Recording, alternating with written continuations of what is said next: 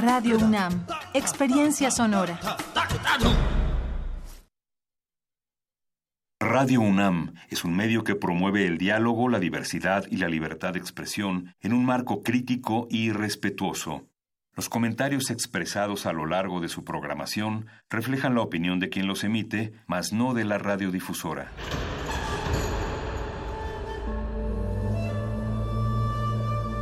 Un templo para la apreciación del ser mediante el sonido. mediante el sonido. Para nosotros. El sol sale durante la noche. Nuestros gritos llevan la mesura del silencio. Y el descontento está lleno de baile y risas. A todo, incluso a nosotros, nos resistimos. La Universidad Resistencia modulada. En las hordas barbáricas de los perros del metal, tenemos una respuesta para todo. Si la victoria nos sonríe, gritamos. Si la derrota nos acecha, gritamos. Aquí la alegría o el desencanto dependen de una sola cosa. ¿De qué tan fuerte podemos escuchar la música? Metálisis.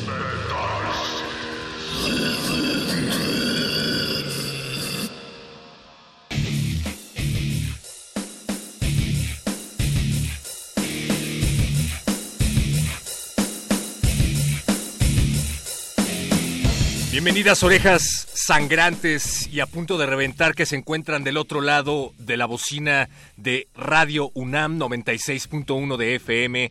Estamos en Metálisis, el único espacio dedicado al metal nominado al Oscar y cuya categoría no se televisó. Recuerden que también nos pueden escuchar en radio.unam.mx y que estamos al pendiente de todos sus comentarios en nuestro Twitter, arroba Rmodulada, Facebook Resistencia Modulada. Muchísimas, muchísimas gracias a todos los que se están poniendo en contacto con nosotros desde muy temprano para decirnos que se van a postrar del otro lado de su radio para escucharnos, a los que nos han estado pidiendo música a lo largo de la semana también. Créanme que estamos leyendo todos sus comentarios. Yo soy Perro Muchacho, me siento tan raro diciendo eso. Soy perro muchacho y les acompaña en la producción ejecutiva Oscar Sánchez. Muchas gracias, José de Jesús Silva, por estar al, al mando del Halcón Milenario. Alba Martínez está en la continuidad también con Cristina Urias, una de las voces de Radio UNAM. Vania Nuche, que viene aquí a supervisar este evento. Y desde luego, muchísimas gracias a Raúl Isaac García, y a Gerardo Lugo Hernández, organizadores de Total Dead Over México Volumen 2, un festival que se va a llevar a cabo 15, 16 y 17 de marzo de este año. 25 bandas, 8 países y 3 días de metal de muerte. Para todos los metaleros exquisitos de meñique alzado y cuyo monóculo cae cada vez que ven uno de los carteles de metal que no le complacen, pues esta es su oportunidad de ir a un metal único, de calidad internacional y con bandas que nunca más van a volver a tener la oportunidad de ver en México. Hay un 80% de probabilidad de que así sea. Antes de empezar, queremos recordarles que la exposición prolongada a los sonidos de muerte y riffs del inframundo que escucharán a continuación pueden trasladar a algunos radioescuchas a dimensiones antiguas, oscuras, opresivas y olvidadas en el tiempo, a paisajes con olor a miedo contenido. Metálisis es un medio que promueve el diálogo, la subcultura y el metal de naturaleza oscura y salvaje, en donde se halla la esencia del mal. Así es que les recomendamos encarecidamente subir el volumen de su radio y dejarse llevar a estos mundos de donde difícilmente podrán volver. Arrancamos con esto de Tomb Mold que se llama Abyss Walker, una de las bandas que se presentarán en el Total Dead Over México volumen 2, específicamente el sábado 16 de marzo. Metálisis.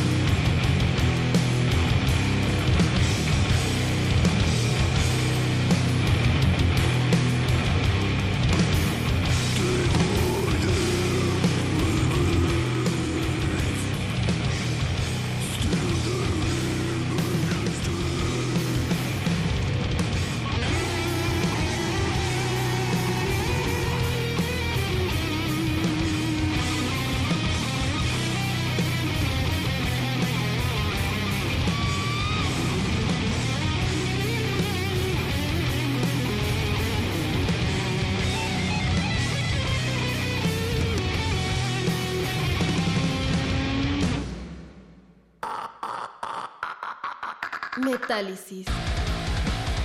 Solo música romántica.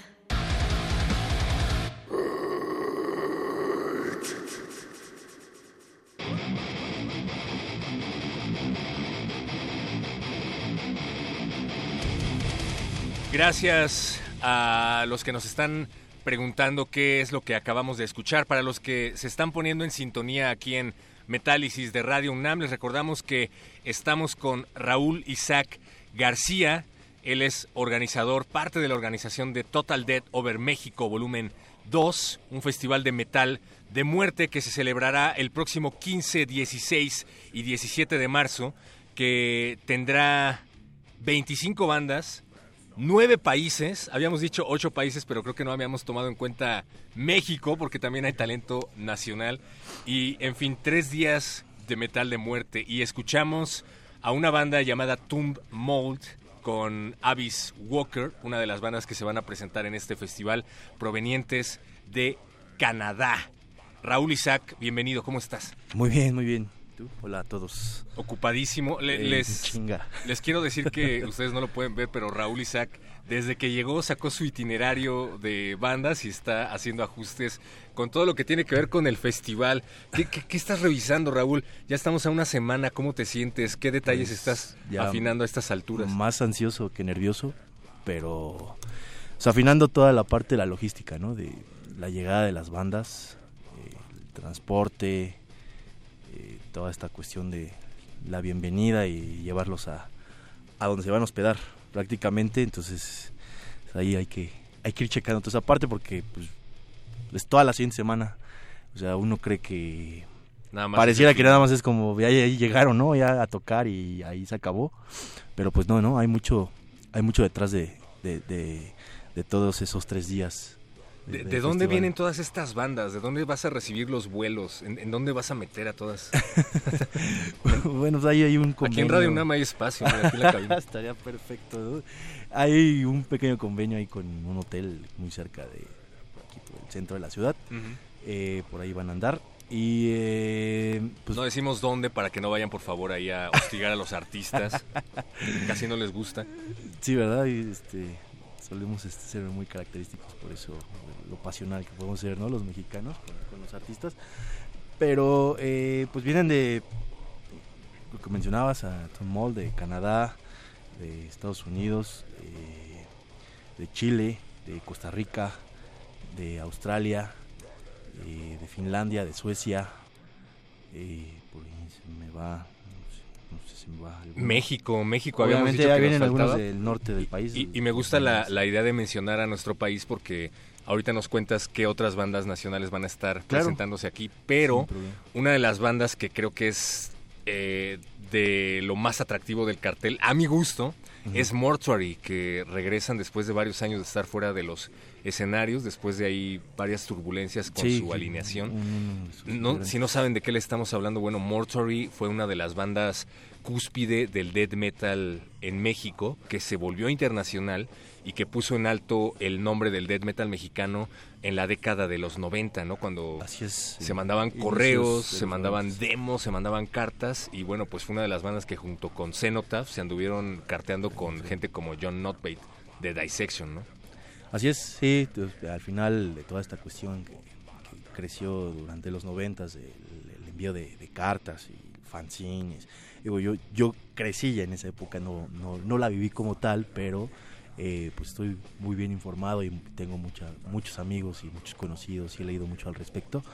Eh, y esta banda en particular que comentas, eh, Mortuary, es, eh, es parte de, de- de esa, de esa época ¿no? en, México, ese, ese crecimiento donde empezó a destacar la música extrema con el death metal particularmente, a inicios del finales de los 80s, inicios de los 90s.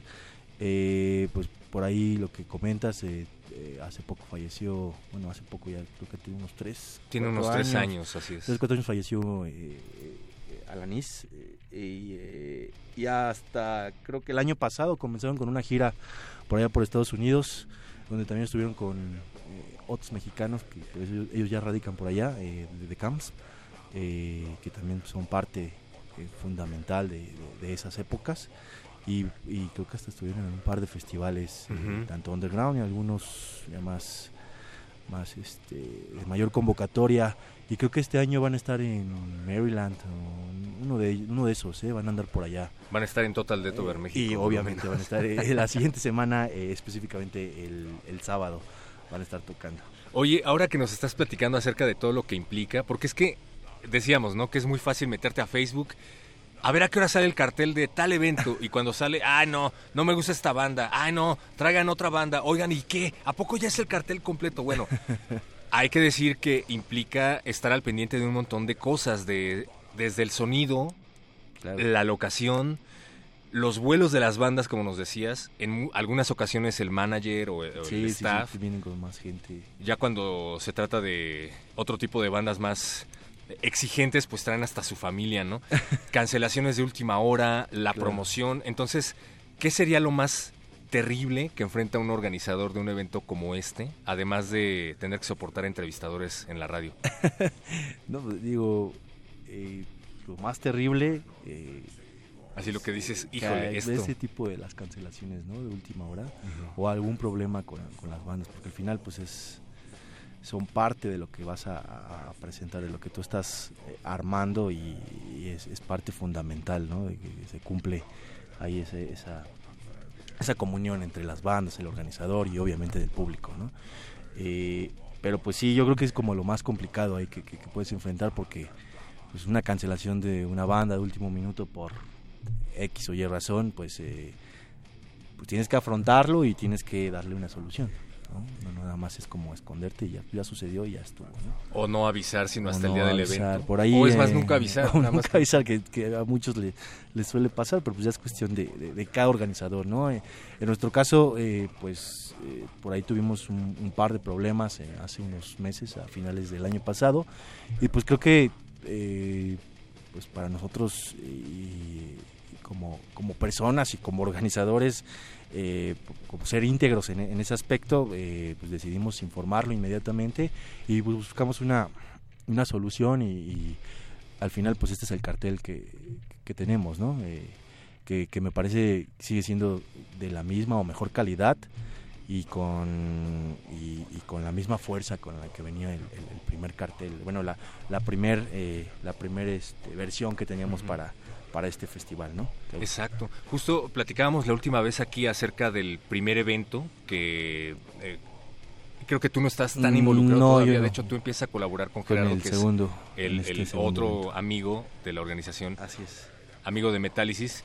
Pero bueno, justo no hay un manual de cómo organizar eventos de death metal underground. Y, y si lo hubiera, creo que de todas maneras hay que echar mano del prueba y error. Así en ese es. sentido, tú que sí fuiste a la primera edición de este Ajá. festival y que te quedaste tan entusiasmado que formaste ahora parte Así de es. la organización, ¿qué podemos esperar que mejore después del primer Total Death Over México? pues eh, mejoras eh, yo creo que va desde el lugar el lugar es mucho más grande más amplio más cómodo eh, y con Están en el HD Circus HDX Bar, Circus que está muy cerca del metro Cuitláhuac. Cuitláhuac, pues más o menos como a 10 minutos caminando, pues, más o menos. Esas es como las primeras mejoras, obviamente porque pues, está- esperamos una mayor cantidad de gente. Y otra mejora que va a ser, yo creo que se va a notar inmediatamente, pues es la parte del audio, completamente. Van como de la mano, ¿no? Pues, a, un, a un lugar mayor que te da muchas mayores exigencias, pues entonces también eh, eh, se exige más con la parte del audio. Audio, iluminación y todo ese, tipo de cosas. Ay, es que hablar del audio en eventos organizados en México es triste decirlo, pero, pero necesario. Siempre es echar la moneda al aire, pero justamente creo que ustedes, no porque te tenga enfrente, Raúl, son un buen ejemplo de cómo sí se hacen bien las cosas. Vamos a escuchar a otra de las bandas que se van a presentar en Total Dead Over México, volumen 2. Eh, el próximo viernes ya, a partir del Así es, próximo viernes. el próximo viernes. En el HDX Circus Bar cerca del metro Cuitláhuac. Ahorita mismo les damos la dirección más precisa. Vayan revisando las redes del festival mientras acompañan su viernes de música relajante como esta, que es Anti-Numerology de la banda Mitochondrion del EP del mismo nombre de 2013. 13, una banda de Canadá que, híjole, no sé cómo describirlo, evidentemente es metal de muerte, Es como diría, Death Metal, algo así podríamos llamarlo. pero como súper complicado. sí, exactamente. E- En lo que nuestro productor manda a sus minions a buscar a Mitochondrion con Antinumerology, te comento que estaba, ya sabes, en una de esas conversaciones ridículas de Facebook. de- y un guitarrista que estaba presumiendo, presumiendo mucho sus riffs dice, ¿esas bandas qué? Yo puedo sacar la rola de cualquiera de esas bandas en dos patadas. Entonces, bueno, si él nos está escuchando, me gustaría ver que saque Lo esta haga, canción de que nos Mitochondrion. mande su, su, banda, a ver si a ver si es cierto, ¿no?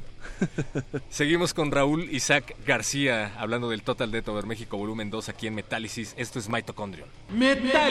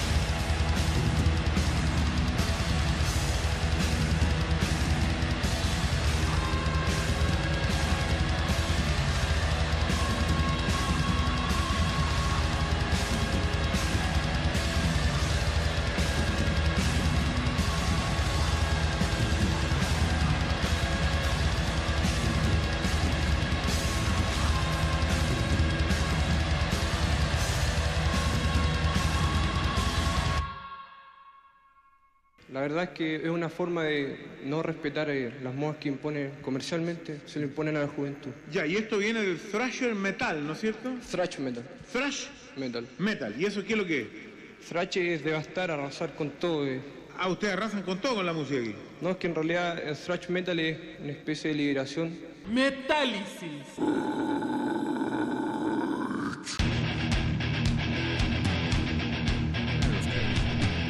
Don Francisco, por favor, estamos hablando de death metal, de metal de muerte, no de trash. Y Raúl Isaac le acaba de remover las emociones.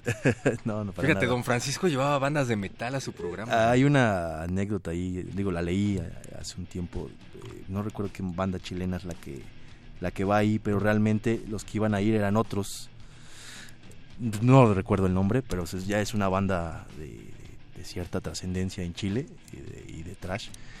Y creo que no, al final ellos no quisieron ir por esta cuestión de que este tipo Se iba a era muy castroso, prácticamente estaba burlando de ellos, ¿no? Necrosis se llamaba la banda que estaba entrevistando por ahí. Sí, pero a- a- eh, ellos entraron en lugar de otra, Ajá. que al final le cedieron el, el lugar a estos, estos chavos. Bueno, ya, ya no son tan chavos. Y luego les pidió disculpas. Ah, sí. Creo que hizo como un Mm. programa en donde les pedía disculpas y no sé qué. Pero bueno, Ah, ese tipo siempre finalmente el que quedó mal fue él. Eh, estamos platicando con Raúl Isaac, que es parte de la organización del Total Dead Over México Volumen 2. Y escuchábamos a una de las bandas que se presentarán en uno de los tres días, próximo 15, 16 y 17 de marzo en el HDX Circus Bar. Mitochondrion de Canadá. Ya hemos puesto dos bandas canadienses. Tenemos que poner algo ¿Qué te gusta a- de, de Alemania? Del no? otro lado, ¿no? Vámonos a brincar el charco. Ah, tú, gracias a este festival, gracias a ti, eh, descubrí a Venenum. Así es. Venenum, una banda de Alemania, de un death metal brutal, pero a la vez muy melódico. Y me Al encantó su menos disco. El, el último disco sí es un poco más. Ahí tienen esos sonidos. Más variado, ¿no? Sí, como, como que empiezan a mezclar ese, ese tipo de sonidos. Pero pues no deja de ser un muy buen disco, sinceramente. Para los que no puedan lanzarse el próximo fin de semana al HDX Circus Bar, tengo entendido que van a estar haciendo mini eventos con bandas que van a formar parte de este cartel. Por, por ejemplo, va a estar por ahí Sí, una mini gira que vamos a hacer. Funebrarum, Así es. Bestiality, Invocation y Denial presentándose en Puebla. ¿En dónde más se van a estar En- presentando? es en San Luis Potosí, el viernes, el viernes, ¿qué es? 22. 22. 22, viernes 22. Y después de ahí a Querétaro con las mismas cuatro bandas. Obviamente va a haber ahí este apoyo de bandas locales. Eh, el sábado es en Querétaro y el domingo es en el Estado de México en Tultepec. Ahí donde, donde está ya todo. Ahí, ahí mero va a ser. Y ya con eso se cierra eh, pues prácticamente toda esta, esta parte de- del Total Dead, ¿no? Esas bandas eh, al final se, se llegó a un acuerdo, querían hacer una pequeña, querían seguir tocando, querían hacer una pequeña gira. O sea, eso fue parte de las bandas. Y así es, eh, y pues se logró, ¿no? Y eh, ya está, está listo. Y pues espero que aquellos que no tengan oportunidad de, de asistir a, este festival, y si la tienen, que también vayan a, esos eventos. Realmente este, de gran calidad las, las cuatro bandas que van a estar en esa mini gira, y va a valer mucho la pena. Va a valer mucho la pena. Es siempre eh, algo que también como que estamos buscando con, con las giras que estamos haciendo con, con otras bandas que vamos a traer posteriormente, es como darle más auge a, a que esas bandas estén en días que sean más accesibles para la gente, un viernes, un sábado, porque normalmente siempre cuando están en otros estados fuera de la Ciudad de México, pues siempre se les da el, el martes, ¿no? O el miércoles, donde casi nadie va. Entonces es medio complicado inclusive para los mismos eh, promotores de esas ciudades. Y pues ahora lo que quisimos hacer así, ¿no? Este, pues darles días que son mucho más efectivos para ellos. Y yo espero que pues, también vaya muy bien por allá para, para los promotores que están que nos están apoyando y que, nos, y que, que agarraron esas fechas. Y, y para los fans que aprovechen a estas bandas que, lo decíamos y no es exageración. Sí, no, no. Hay muy pocas posibilidades de que vayan a ver a una de estas bandas en algún otro momento en, en su ciudad. Y eso me lleva a, a otro tema que me parece muy interesante.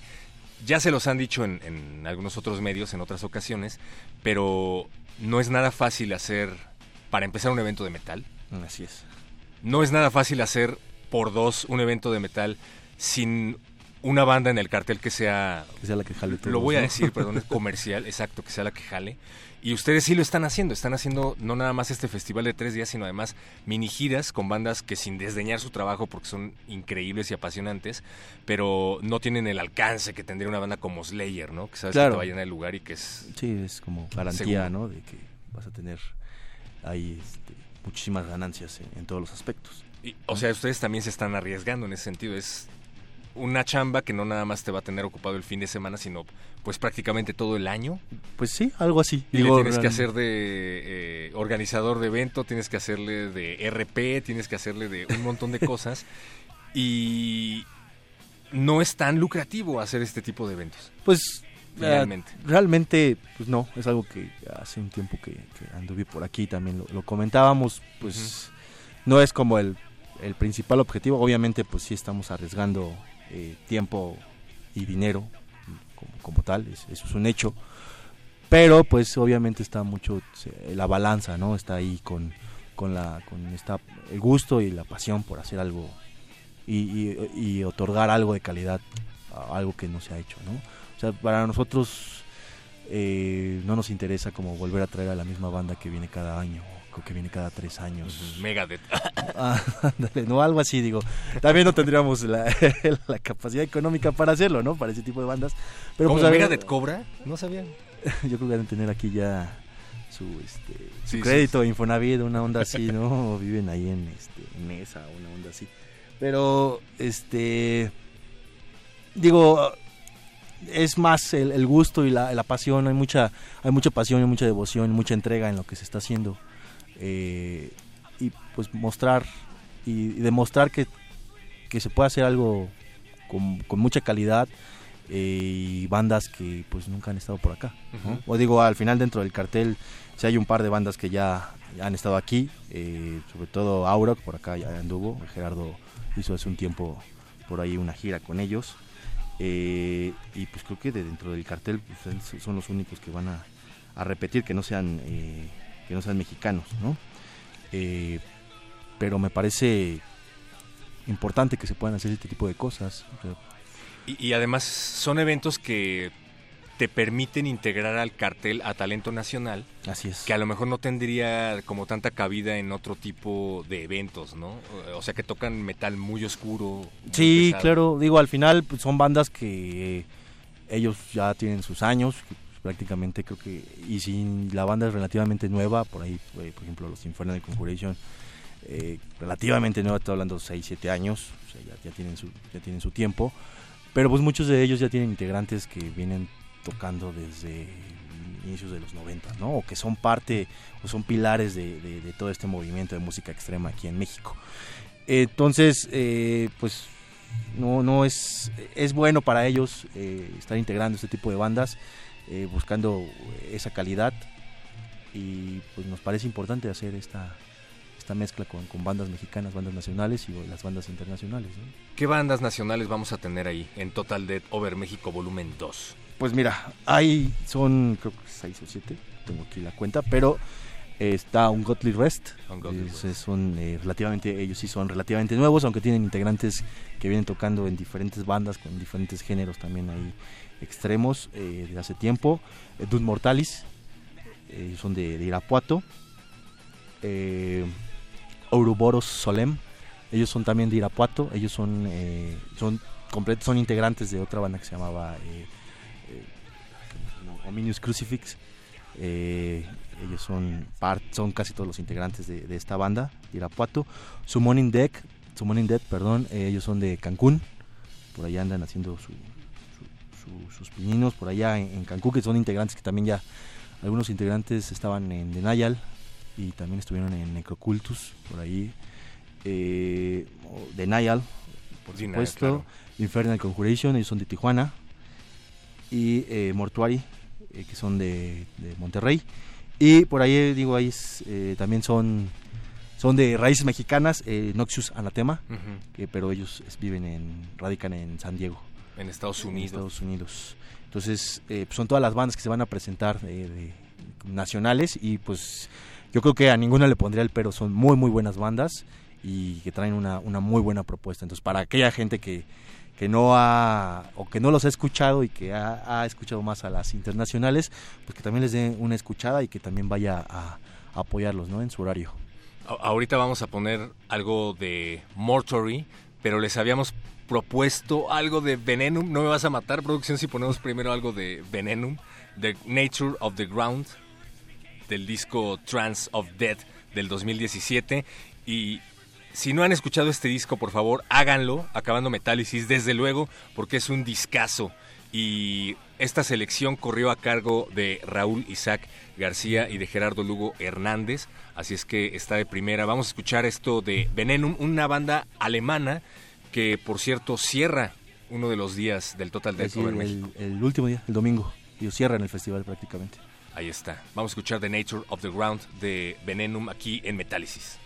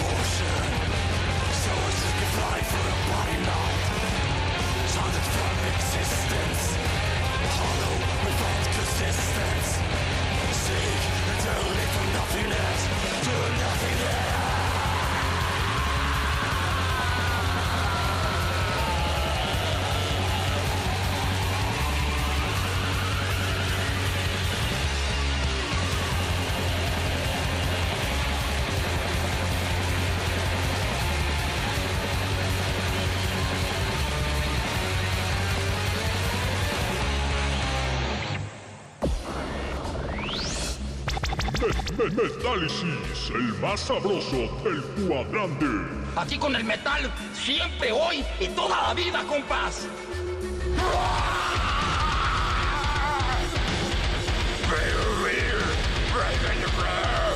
¡Puro metal!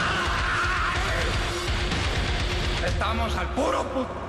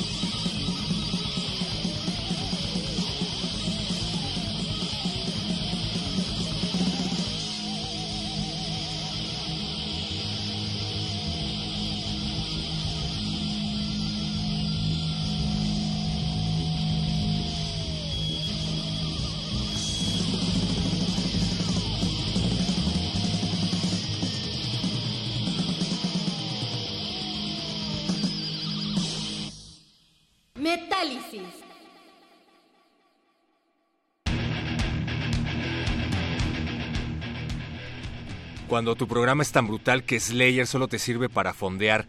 Estamos en Metálisis de resistencia modulada en vivo a través de Radio UNAM 96.1 de FM y acabamos de escuchar Sacrilegios de Mortuary, banda mexicana que edita Blackened Images en 1991 y estábamos preguntándonos si tenían solo este disco. Pues no, resulta Isaac que tienen Shine of the End, un disco de larga duración de 1995 que andaba por ahí perdido. Estamos platicando con Raúl Isaac García, organizador de Total Dead Over México, volumen 2. Y gracias, gracias a todos los que se están poniendo en contacto con nosotros. David García nos comenta, hablábamos acerca del intercambio de cintas por correo en aquella época de los 90. Dice, yo era tape trading, yo tenía correspondencia con John Metallion Christiansen del fanzine Slayer. Metallion es el gordito que aparece en la película Lords of Chaos Millennials, el amigo de Mayhem, que efectivamente tenía un fanzine llamado Slayer. Antes de las redes sociales había fanzines. Saludos a Pablo Extinto que dice que anda atorado en el tráfico y que parece que no la anda pasando tan bien. Súbele a Metálisis para que te la pases bien, Pablo Extinto, por favor. Para eso es este programa. Patricia dice, sería bueno que enumeraran a cada una de las bandas que se van a presentar en Total de Over México y que dijéramos de qué país viene cada una. Raúl, ¿por qué no podemos hacer eso al aire? Son un, un buen, pero pues quieres lo podemos nombrar rapidísimo. No, no, no. Podemos platicar otras cosas. Mira, podríamos hacerlo y fondear. Eh, Patricia, es que son muchísimas bandas. Son, decíamos, ¿cuántas bandas, Raúl? Son en total? 25, 25 bandas. Y digo, al final, si, si este, quieren saber toda esta información, un poco más de detalle, eh, ahí en las redes sociales pueden encontrarlo, e inclusive en la, eh, en la, en la página del evento, dentro de Facebook o en la misma eh, página de, de, Facebook del, del festival como tal. Total Dead Over México, así lo pueden encontrar. Y el evento se llama Total Dead Over México Volumen 2. Total de Over México Volumen 2 en redes sociales, en Facebook. Predominantemente Facebook, tienen por ahí una página de Twitter, pero... No, la de Twitter nosotros no. Ah, entonces es, falsa, porque yo sí la encontré. no, quién sabe No, entonces sea. vayan a Facebook. Y te, hay una cuenta de Instagram, eh, se llama Dead Total, Dead-Total en Instagram y ahí también eh, se anuncian algunas cosas. eh, eh, independientemente del, del festival, también de, de- de los otros eventos que por ahí se están, se están cocinando. ¿no? Saludos también a Luis de Interlomas que dice que le dedica este programa a Jennifer Castillejos. Jennifer Castillejos, Luis Palacio te acaba de dedicar este programa que está brutal. Saludos a mi jefe Luis Palacio de Mitsu Interlomas. Saludos, banda. O sea, se dedicaron mutuamente el programa. Qué bonito. Qué romántico. Bueno, pues para darle eh, otras dos rayitas a su romanticismo, vayan a Total Dead Over México y declárense su amor en un mosh pit. Próximo viernes 15 de marzo, Así próximo es. sábado 16 de marzo. Y próximo domingo 16 de marzo.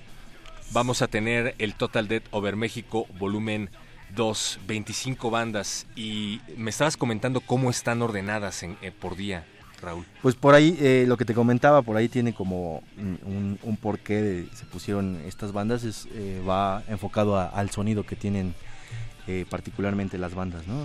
Son como siete bandas por día aproximadamente. exactamente el primer día que son, bueno, no creo, son siete, el segundo día son diez y el último día son ocho. Y, y sí se ordenaron más por la cuestión de- del sonido, para tener como un sonido un tanto similar y, y que pudiéramos como apreciar apreciar cada una de estas bandas, ¿no? Y- O sea, las bandas satánicas van a estar el domingo. las bandas de death metal, entre Sí, comillas, clásico, un poco van a más estar el sábado. sonidos un poco más clásicos eh, pues sí se metieron ahí en- entre el día del sábado el día viernes hay un poco más de bandas que tienen un sonido acá en- entre Dead Doom y pues por bueno salvo por ahí está Escaton y Auroch y también un poco Godless que es un poco un sonido ahí más clásico pero eh, pues, eh, así se hizo la repartición de las bandas, ¿no? Y también pues para darle la oportunidad, sobre todo a las bandas internacionales, de darles el, tiempo adecuado, ¿no? También. ¿Desde qué hora vamos a poder llegar? ¿Cuánto tiempo va a tocar más o menos cada banda? ¿Cómo va a estar esta dinámica? Por ejemplo, si yo quiero ver nada más al a la última banda o salgo de trabajar muy tarde, ¿puedo comprar Sí. mi boleto con antelación? Mira, eh, como lo estamos manejando, y de hecho ya lo anunciamos por ahí en las redes sociales, Sí. el día viernes empieza la, la apertura eh, de las puertas, es a las, el acceso a las 6 de la tarde, y la primera banda empieza a tocar a las 7. Y conforme va eh, el número de bandas, eh, vas llegando al headliner, eh, las dos últimas son entre 50 minutos, una hora, más o menos. Las dos, tres últimas ya, ya tienen ahí 40, 50 minutos. O sea que estará terminando por ahí de las de la medianoche. Eh, pasada la medianoche, casi las 2 de la mañana, prácticamente. Va a estar por ahí terminando el día viernes. Y lo mismo pasa para tanto el día sábado, creo que termina un poco antes, termina antes de la 1, el sábado. Pero empieza desde la, la primera banda, empieza a tocar desde las 3 de la tarde. Y para el día domingo ah, el acceso empieza a las 4 y media de la tarde y está terminando como una y media, casi las 2 de la tarde. Acuérdense que no hay este ese día de asueto, el 18 de marzo, lunes. Entonces por eso también fue una de las razones por las que escogimos este, este puente. Y eh, respecto a la venta de boletos, pues todavía eh, en, en Boletia es eh, totaldebt2.boletia.com. Ahí pueden encontrar, inclusive ahí este, pueden comprar a pagos meses sin intereses o directamente con nosotros, pues ahí nos pueden mandar un, un mensaje y nos pueden hacer el depósito o podemos ahí a, a vernos en algún lado el, el sábado, mañana, sábado en el Chopo, pues ahí vamos a andar. Eh, también en- con nuestros amigos de Dos Féretros, en, en un local. Ahí vamos a estar con ellos, ahí vamos a tener boletos y un poco de mercancía. Dos Féretros es el, es el lugar del Chopo. Es el lugar del Chopo, así es, la, es la tienda. Y eh, eh, para el día del evento sí va a haber venta de boletos, esperemos que se acaben antes. Eh, pero ese día va a haber eh, venta de boletos, por ahí pusimos los horarios, es antes de que empiece el acceso, vamos a tener la venta de los boletos. O sea, durante el evento no Durante el evento no vamos a tener la venta. ¿no? Entonces para que si en todo caso quieren boleto, pues mándenos un mensaje y nos ponemos de acuerdo. Ahí ¿vale? está. Este, va a ser lo mejor pa- para facilitar el acceso de toda la gente. Eh, también lleguen con anticipación, el acceso pues tienen que pasar por la seguridad del lugar y posteriormente pues eh, según el tipo de boleto se les pone un- una pulsera para que puedan entrar y salir en el momento que ellos que ustedes quieran. ¿no? ¿Va a haber venta de boletos en la taquilla del HDX Circus Bar? Como tal el lugar no tiene una taquilla, pero eh, lo que te comentaba antes, ahí vamos a estar. Solo Eh, ese día, o sea, en la semana no puedo ir al bar. No, en la semana no, no. Ok. no. Por eso, es, ya, de hecho, es mucho mejor que se contacten con nosotros y va a ser mucho más, más directo la, la venta, ¿no? Bien. No hay ningún problema. Me imagino entonces que habrá muchos boletos digitales, que va a llegar mucha gente Así con es. su celular. Exactamente. su eh, la mayoría se vendió de manera digital, entonces si lo quieren imprimir, no hay problema. Si lo quieren traer en su celular, tampoco hay ninguna bronca. Yo sí tengo un problema. Desbloqueen su celular con antelación antes de que les pasen el escáner. Porque llegan con el vato que les está escaneando el boleto en el celular y están, ay, ¿cuál era mi contraseña? No, por favor, no atrasen las filas. Lleguen, Exactamente, esa es una de las razones porque hay que, hay que tomar eh, con, con antelación todo. ¿no? Este, los boletos aún están en, en 1900 por los tres días, que se me hace muy buen precio. Muy buen precio. Tres Eh, días, más yo- de 20 bandas. Eh, y muy buenas bandas. No, no, no, no metimos realmente ninguna banda como para rellenar. Realmente desde la primera banda hasta la última se van a llevar una muy grata sorpresa si no las conocen a todas. Y por día, eh, si nada más quieren asistir un día o solamente pueden asistir un día, está en mil pesos. Hasta, todos estos precios están hasta el 14 de marzo. Y después eh, del 15 al 17, si la gente llega a comprar para los tres días el 15, ya cuesta 2.500 y por día 2.200. Ahí ¿vale? está. Entonces para que tomen sus precauciones y no digan que no, es que era más barato. No se les advirtió. No y también habrá mercancía, habrá mercancía oficial de las bandas y del evento. Así y es. ya lo platicábamos en, en el programa anterior que pueden encontrar en radio.unam.mx en la sección de podcast de resistencia modulada, pero hay mercancía oficial del evento que Así tiene un arte increíble. Exactamente. Eh, los artistas que, que, que- que ahí se contactaron y que pues, eh, pues nos hicieron el favor digo, de, de hacer todo esta, todos estos diseños eh, son, son muy muy buenos artistas y que trabajan con, con bandas de talla internacional también eh, y se plasmó en, en diferentes tipos de mercancía desde playeras hasta por ahí vamos a vender botones y pines que es como parte de toda la parafernalia, ¿no? De, de- de- de la gente que, que sigue todo este movimiento. Yo sí quiero mi playera. Eh, David García, ya te enviaron un correo por ahí porque te habías ganado una playera la vez pasada. así Creo es que, sí, supongo que sí, aquí tengo los correos, si él ya se había ganado una, este, si no ahí lo checo y si no, pues que nos mande un, Exacto. un, este, un mensaje a la página, ¿no? a Facebook Total Dead Over México. Vamos a escuchar lo que podamos de Bestiality, Apocalyptic Storm del disco Worshippers of Unearthly Perversions. Me encanta ese nombre, Worshippers of Unearthly Perversions. Metal de muerte de Suecia y bueno, apoyo total al Total Dead. Raúl Isaac García, organizador de Total Dead Over México Volumen 2, muchas, muchas gracias. No, gracias a ti por el espacio y espero verlos eh, por allá a todos. Allá nos vamos a ver, te lo aseguro. Esto fue Metálisis, muchísimas gracias. Quédense con Radio UNAM.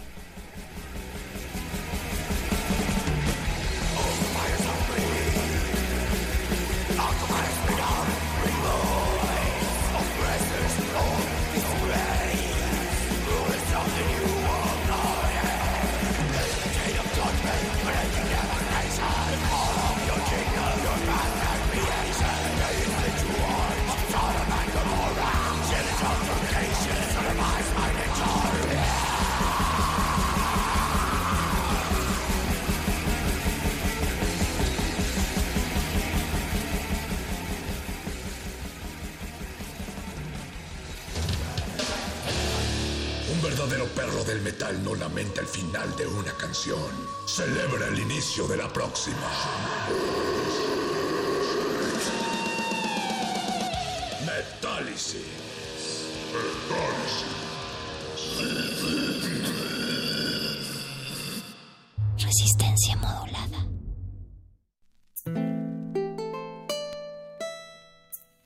1972, Alaide Fopa, escritora, crítica de arte y catedrática guatemalteca, impartía la clase de Sociología de la Mujer en la Facultad de Ciencias Políticas de la UNAM. Compartía los aportes de la escuela feminista, pero hacía falta llevar el análisis extramuros. Fue así que surgió Foro de la Mujer, el primer programa radiofónico que abordó las aristas de este movimiento transformador. No sirve mucho decir mujeres de todo el mundo unidos, porque los conflictos que afligen a las mujeres varían mucho según la clase y según el país al que pertenecen. Pese a la polémica y el descontento, Alaide Fopa habló sobre la despenalización del aborto, la anticoncepción, la violencia de género y los derechos de las trabajadoras sexuales. Foro de la Mujer se detuvo en 1980, cuando ella nos fue arrebatada por el régimen de Fernando Lucas en Guatemala. Pero en 1982 y hasta 1986 renació bajo la conducción de la periodista Elena Urrutia. El 3 de marzo pasado, el programa Memoria del Mundo de la UNESCO reconoció los 258 programas de Foro de la Mujer como Patrimonio Documental y Memoria Cultural de México. Esto con la misión de proteger y lograr su accesibilidad de forma permanente. El legado de Alaide y Elena sigue vivo en este valioso testimonio. Radio UNAM recibe esta distinción rindiendo homenaje al trabajo de dos mujeres que sentaron bases en la lucha por la igualdad.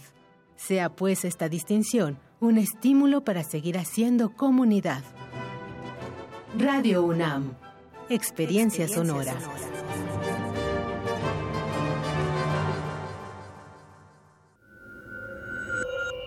Escuchas 96.1 de FM. XEUN. Radio UNAM. Transmitiendo desde Adolfo Prieto 133, Colonia del Valle, en la Ciudad de México. Radio UNAM, experiencia sonora.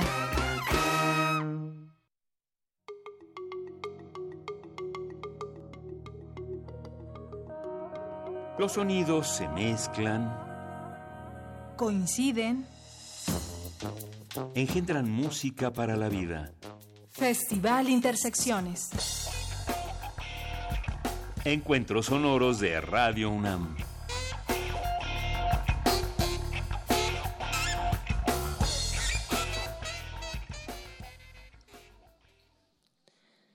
Radio UNAM presenta con motivo del Día Internacional de la Mujer a una libre agrupación de mujeres que comparten la música, el juego sonoro y la maternidad. Inspiradas en la palabra y en la tradición oral, brindan conciertos y también talleres para todas las edades. Mamazónica es danza que canta, pues el baile es el mejor complemento para la música. También es música vocal, ya que la tesitura y timbre de cada una de las integrantes permite un ensamble a coro de libertades. Es percusión corporal, pues el cuerpo también es ritmo e instrumento. Es stepping, la palabra que remite a la conexión de la tierra con la voz y con los sentidos. También es música de raíz combinada con géneros del mundo que hacen un solo latido. Mamazónica es la representación de la mujer latinoamericana que lucha y va cantando sus pregones en este viernes de intersecciones.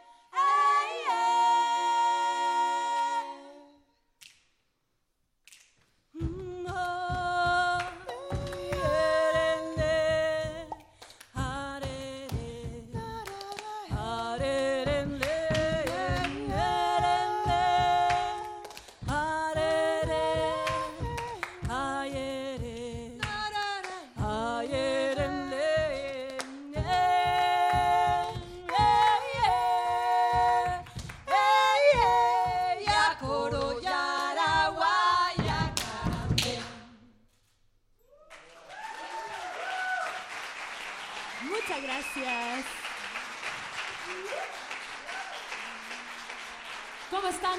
¿Cómo se sienten? Esa. Saludos por aquí, por allá.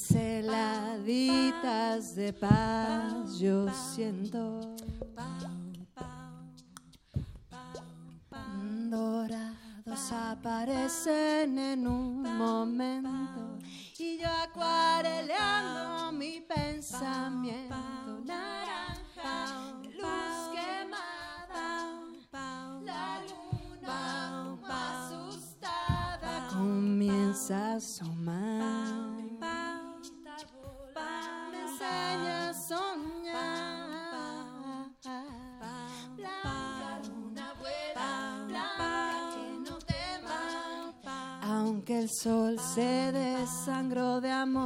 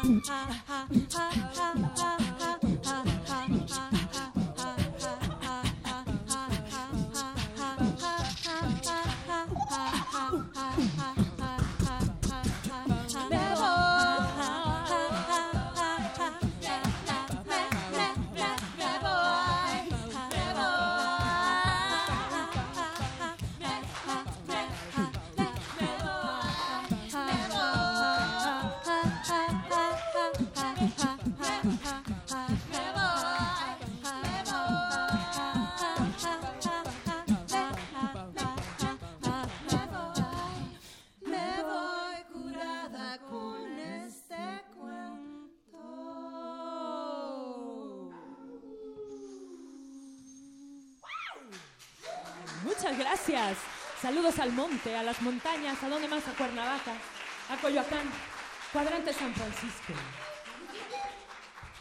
Bueno, a, toda a todos los que no están aquí, que están allá afuera escuchándonos, un saludo. Somos Mamá Sónica porque todas somos mamás que sonamos. Somos Mamá Sónica y es un gusto estar aquí en la sala Julián Carrillo, que es uno de los recintos que más amamos en esta ciudad, entonces es un- gusto siempre estar presentes. La siguiente canción es una canción de Mariel Henry y pues esperemos que les guste y esperemos que no lloren a menos de que lo necesiten. Yo siempre lloro. Yo también.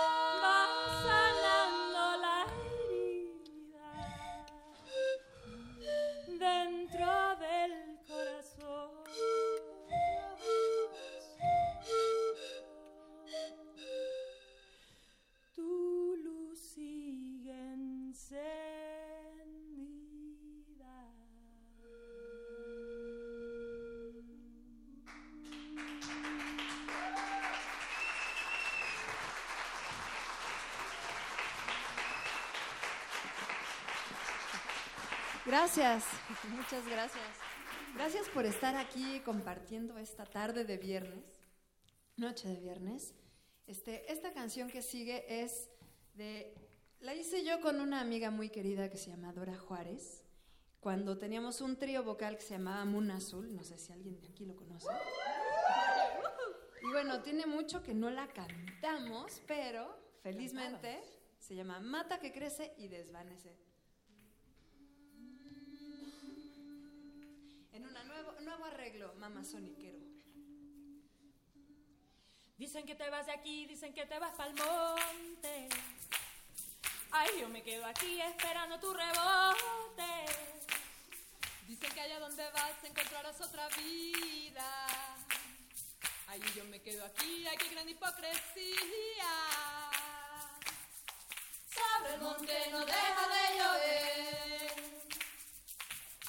Pero hay sequía en mi jardín. Oye, oye. Sobre el monte no deja de llover. Pero hay sequía en mi jardín. Dicen que te fuiste ya, dicen que te fuiste al monte. Y yo estoy sentada aquí contemplando el horizonte. Dicen que tú volverás uno que otro estos días. Pero ya pasé otro mes esperándote mi vida.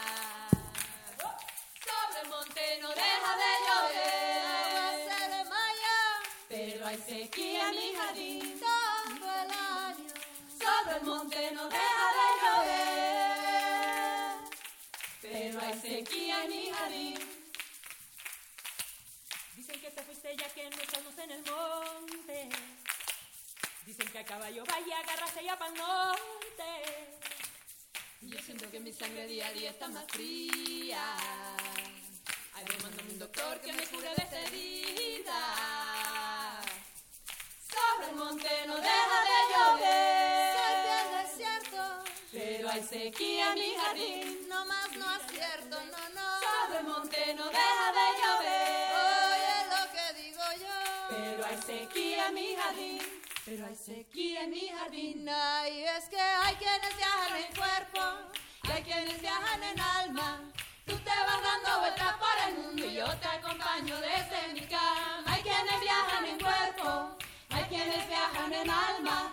Tú te vas dando vueltas por el mundo y yo te acompaño desde mi cama. Hay quienes viajan en cuerpo, Ay, papá. hay quienes viajan en ¿Dónde alma. vas? Tú te vas dando vueltas por Llévame el contigo. mi está un cachito, Hay un huequito, un rincón. hay quienes viajan en alma. Corazón, te vas dando vueltas solo el dame tiempo para empacar. Yo solo te Hay pido, espérame tantito. hay Ay, espérame tantito. el Espérame tantito. el Espérame. tú te vas dando vueltas por el mundo.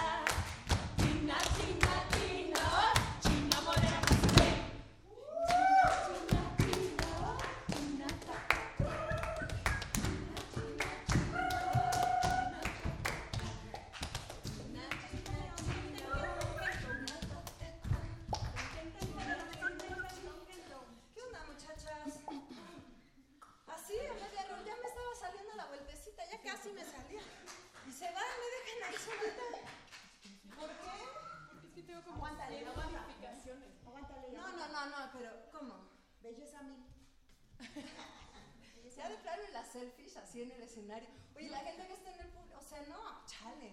La gente que va a escuchar, que está en su casa, que va, que va en el paseo los no, el teléfono todo el día, todo. Instagram, Facebook. Chale. No, no, no, pero, oiga, pero pra, pra, pra, pra, pra, pra, pra, pra, pra,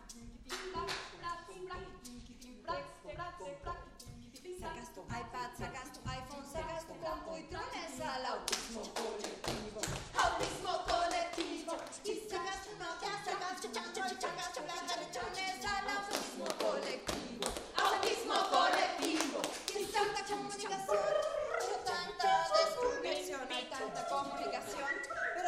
dices, saca tu tablet, iPad, iPhone.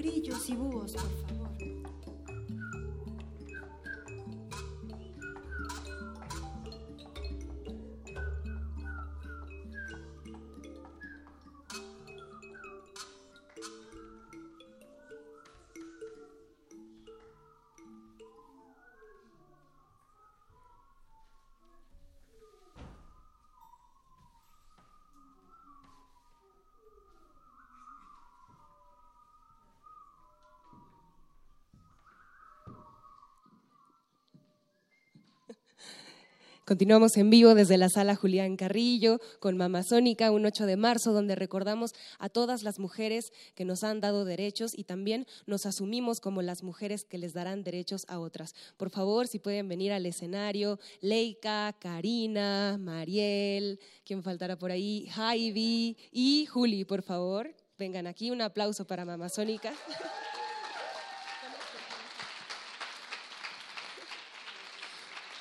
Eh, Bueno, pues ya nos contaron el origen del nombre, mamazónica, madres o mamás que hacen sonidos, pero también quisiéramos, bueno, hablar primero de su trayectoria. Muchas tienen eh, grupos reconocidos como Chéjere, Zombit o Moon Azul, pero ¿en qué momento nace esta idea de hacer este ensamble coral femenino? Pues bueno, surgió primero como una tarea de la escuela, así, hacer un proyecto que fuera diferente y que saliera de, de ti. Y entonces nos juntamos ahí con Leica y otras compañeras en el 2004, leve, y se armó ese grupo que duró un, un, rato, pero era como este mismo, pues la idea de la danza y, y el, el canto, ¿no? Como juntos y haciendo la música. Entonces, pues eso después se disolvió un poco y luego volvimos, afortunadamente, nos encontramos con otras compañeras, hermanas de la música, y aquí estamos, eh, eso, en, con mucho corazón. En estos tiempos se dice que es nuestro siglo, entonces estamos muy contentas de vivir esa transición donde la única verdad que podemos tejer es en conjunto y queríamos eh, invitarlas a hacer un viaje en el tiempo y que le pudieran decir a su pequeña niña interior de 7, 6, 8 años algún consejo que también pueda servirle a nuestras radioescuchas o a sus mismas hijas. ¿Qué le dirían? Yo le diría, todo eso que piensas, no. Eso, eso, eso no va a ser así, pero va a estar bien padre, va a estar aún mejor. Todo lo que cuando digas, no, esto va, pero paloyo, paloyo, se va a levantar. Cuando digas, esto va para adelante, para se va a caer. Eso le diría yo. Eh, yo le diría, cree en ti y cree en ti. Yo le diría, todo va a pasar. Lo bueno y lo malo, todo va a pasar. Yo le diría, diviértete siempre. Yo les diría que siembren flores y afectos. Y bien, pues también algo hablando de la diversión es que ustedes dan talleres para todas las edades, tienen próximas fechas para que quien los esté escuchando también por la radio y el público presente puedan seguirlas en redes sociales y pues compártanos qué más para Mamazónica. Pues mañana, justo mañana y pasado mañana, es decir, sábado y domingo de 10 a 1, vamos a estar en Coyoacán, eh, muy, no tengo la dirección precisa, pero en el Changódromo, en Coyoacán. Vamos, Ajá, vamos a estar dando taller, si no, lo pueden encontrar la información en nuestras redes. El taller trata un poco de todo lo que hacemos, es decir, de cantar, de hacer percusión corporal, de hacer, de bailar, es como, es muy bonito y yo siento que el último taller que dimos decía, claro, es que también es una forma de, de resistencia, hoy que es Día de la Mujer, pues, y que es importante seguir luchando por los derechos seguir luchando además juntos, pues, ¿no? Como en equipo con nuestros, con nuestros compañeros. Entonces, pues es muy bonito. El último taller que fuimos fueron algunos hombres y fue como, qué padre, ¿no? Bailando, cantando, haciendo percusión y compartiendo. Y dices, claro, de repente compartir esos momentos de magia y de conexión y de energía y de estar todos juntos y de lograr un mismo pulso y de lograr sintonizar nuestros corazones, nuestras respiraciones, nuestro movimiento, pues también es algo que, es una manera también de estar y de crecer y de fortalecernos individualmente y como comunidad. Entonces, pues el taller es muy bonito y están todas y todos invitadísimos al taller. Este, hemos tenido desde chamaquitos de 3, 4 años hasta mi abuelita de 94 y va y baila y todo, o sea, se va, es abierto a todo mundo y pues este, eso va a estar bien padre. También vamos a estar en la explanada de Ixtapalapa la próxima semana, si quieren ver el concierto en vivo, y también van a estar Caña Dulce, Caña Brava y Lila Downs, si no mal me equivoco. En la explanada de Ixtapalapa el 16. Y pues vamos a estar en Cumbre Tajín 20 y 21 de, de marzo. Entonces, pues para todos los amigos, compañeros, banda en Veracruz, este, pues nos vemos por allá porque va a estar muy bonito también. Creo que allá también vamos a dar taller. Y bueno, estén atentos a redes, somos Mamazónica, en algunas redes estamos con C, en otras estamos con K, pero donde vean que la foto es cinco chavas como loquitas haciendo ruiditos, esas somos. Y este, pues estamos en Instagram, en Facebook, y pues ahí nos pueden contactar y ahí pueden enterarse de más talleres, de más conciertos para... Eso. Nos dijeron que están también a través de la radio escuchándolo sus pequeños y pequeñas, así que no les quieren mandar un saludo. Hola, sí, no vino Numa, no está aquí Numa. Bueno, sí está por allá. Allá está, eh, saludos. ¡uh!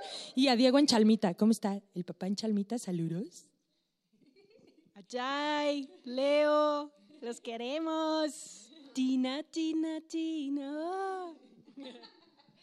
Este, y a los papanzones también, porque la mamazónica no sería posible sin sus respectivos papanzones. Este, un abrazo a los papanzones que nos escuchan en casa. Y a los que no también. A Suni, a Yasha, desde el Guayabo. A las tierras jalapeñas, a mi chapis, con todo el corazón. Besitos y el candimán. ¿Dónde está Argentina, Chile, Brasil, todos? Nos están escuchando.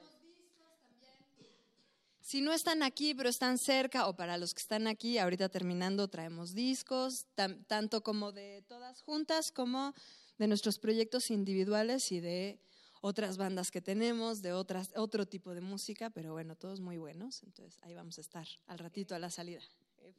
Pues muchas gracias, mamás sónicas. Estaremos aquí con ustedes para disfrutar de más eh, en el programa musical, no sin antes pedirles al público presente un fuerte aplauso para ellas y para nuestro equipo técnico y creativo. En los créditos, sonorización Inti Terán, Rubén Piña, Emanuel Silva, Miguel Arredondo y Juan Méndez. Iluminación Antonio Beltrán y Paco Chamorro. Transmisión Jesús Silva. Continuidad Alba Martínez. Producción radiofónica Héctor Salic. Asistencia de producción Razo y en esta voz Montserrat Muñoz. Siempre sueñen, por favor, ese es mi mayor consejo. Seguimos en un viernes de intersecciones más de Mama Sónica en Radio UNAM.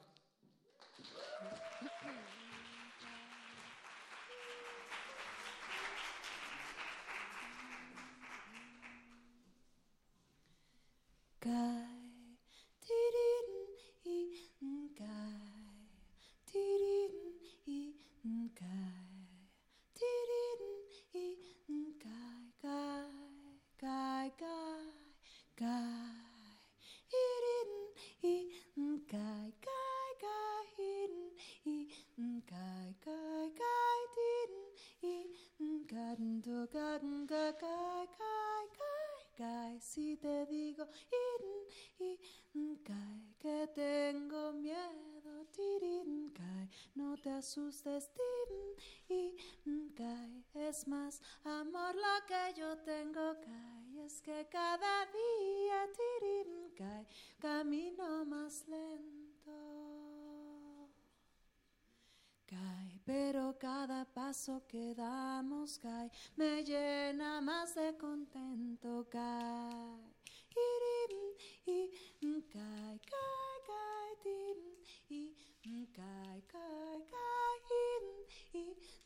Mm, cam, tu, cam, ca, cam, cae, cae, cae. Irim, y mm, cae, cae, cae, im, y mm, cae, cae, cae, cae, cae. Y cuando te vi por primera vez, me reventó mi corazón, cae. Y cuando tú me miraste, cae, se duplicó la explosión, cae. Y cuando te ríes, tirim, cae, se ríe el mundo entero, cae. Y cuando lloras yo, cae, te abrazo y lloro por dentro, cae. Irim, y mm, cae,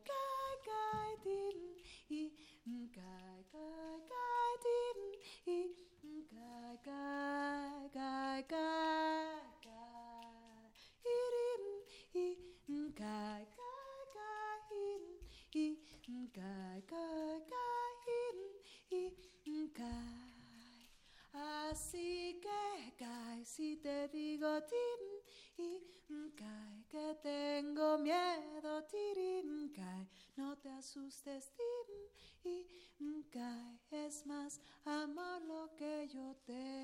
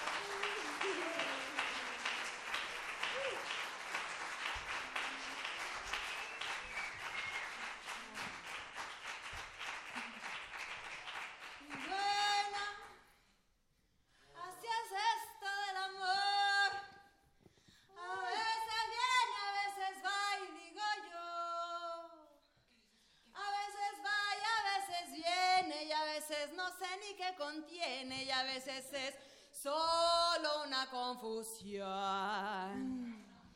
Y a veces viene y luego va y luego se extraña y uno dirá, pero qué pasión con el guayabón.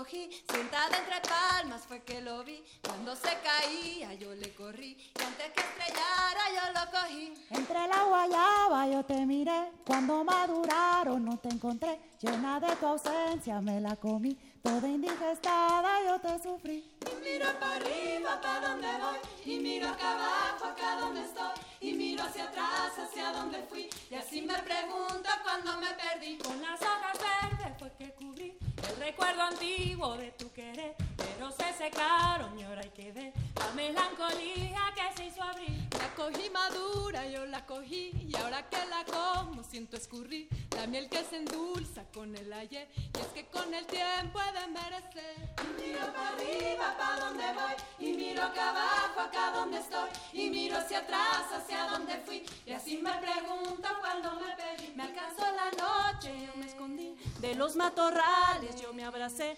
pero estaba oscuro y no me fijé que eran cien espinas las que sentí. Y salió la luna que me miró con mi perra espada y el guayabón con su carcajada, ella me sonrió y me dijo búscate otro rincón y miro para arriba, para donde voy. Y miro acá abajo, acá donde estoy. Y miro hacia atrás, hacia donde fui. Y así me pregunto cuando me perdí. Y miro para arriba, para donde voy. Y miro acá abajo, acá donde estoy. Y miro hacia atrás, hacia donde fui. Y así me pregunto cuando me perdí, cuando me perdí, cuando me perdí, cuando perdí, me perdí, a mi guayabo yo me perdí, ay yo me perdí, a mi guayabo yo te busqué, no te encontré, ya no supe si o si no mi guayabo, oh no mi guayaba, guayaba,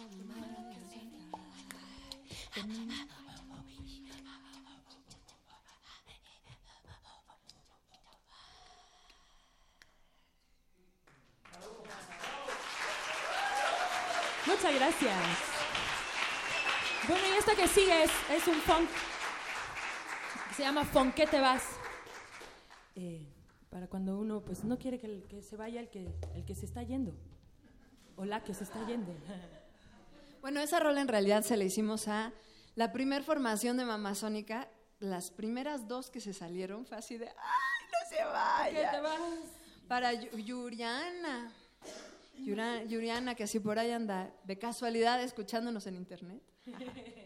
La queremos. Abigail, Abigail. Abigail, Soki, Muna, Andrea.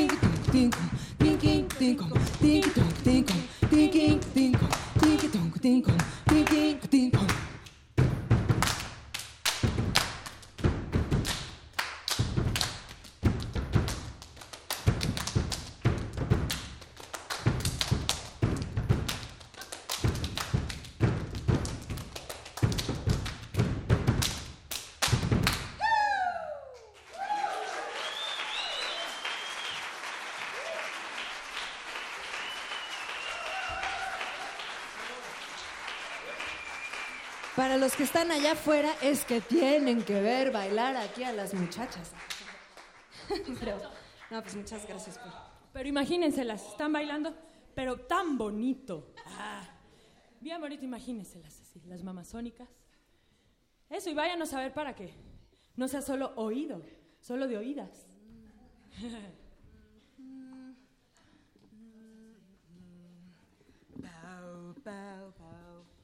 Bueno, esta se llama La Despedida. Porque ya casi nos vamos.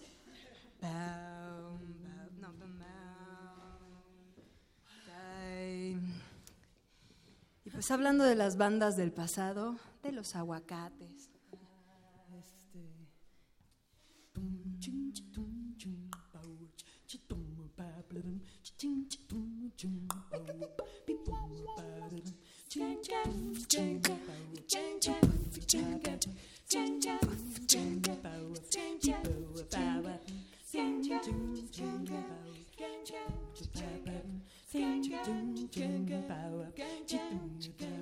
You may say I light my way through happiness, and I say maybe, but it's only for the best. Cause I don't feel, I don't feel love, no, no. I don't feel, I don't hate anymore. Cause tomorrow, yes, tomorrow it is always a brand new day. No, I don't feel hate, I don't feel, I don't feel love, I don't feel hate, I don't. Cause tomorrow, yes, tomorrow it may come, it may come my way. Y este hueco disparado en mi barriga, tu ausencia me hace y te canto la despedida. La despedida. Poco a poco yo me voy. Y este hueco disparado en mi barriga, tu ausencia me hace eco y yo te canto la despedida. No, oye, oye, lo. Ya me va, ba, ba, ba, ba, ba, cause and you may say, I light my way.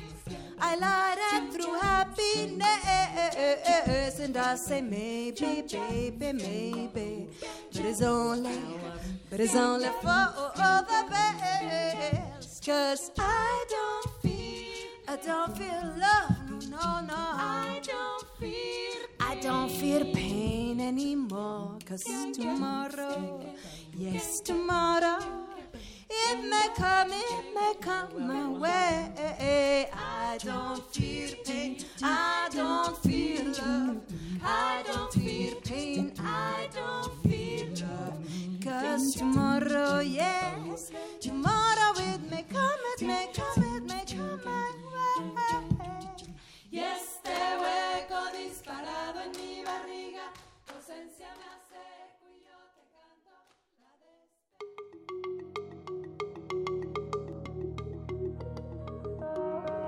Los sonidos se mezclan. Coinciden. Engendran música para la vida. Festival Intersecciones. Encuentros sonoros de Radio UNAM.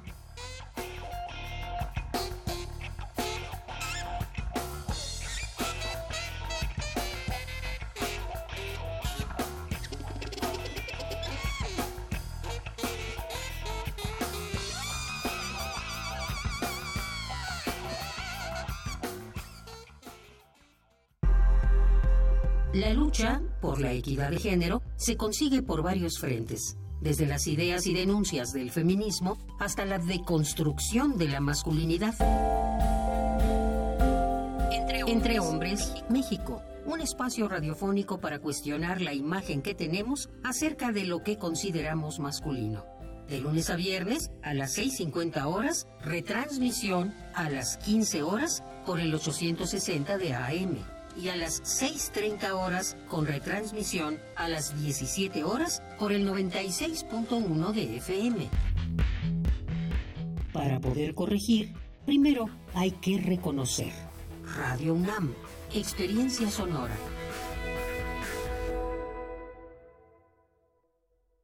¿Ya conoces la Universidad Abierta y a Distancia de México? Claro, es una universidad a mi medida. Sí, yo voy a estudiar una licenciatura a mi propio ritmo y desde casa. Y yo, una ingeniería de calidad, con validez oficial y sin costo. Ya inició el registro en www.unadmexico.mx y concluye el 15 de marzo. ¿Ya te registraste? Secretaría de Educación Pública. Gobierno de México. Este programa es público, ajeno a cualquier partido político. Queda prohibido el uso para fines distintos a los establecidos en el programa.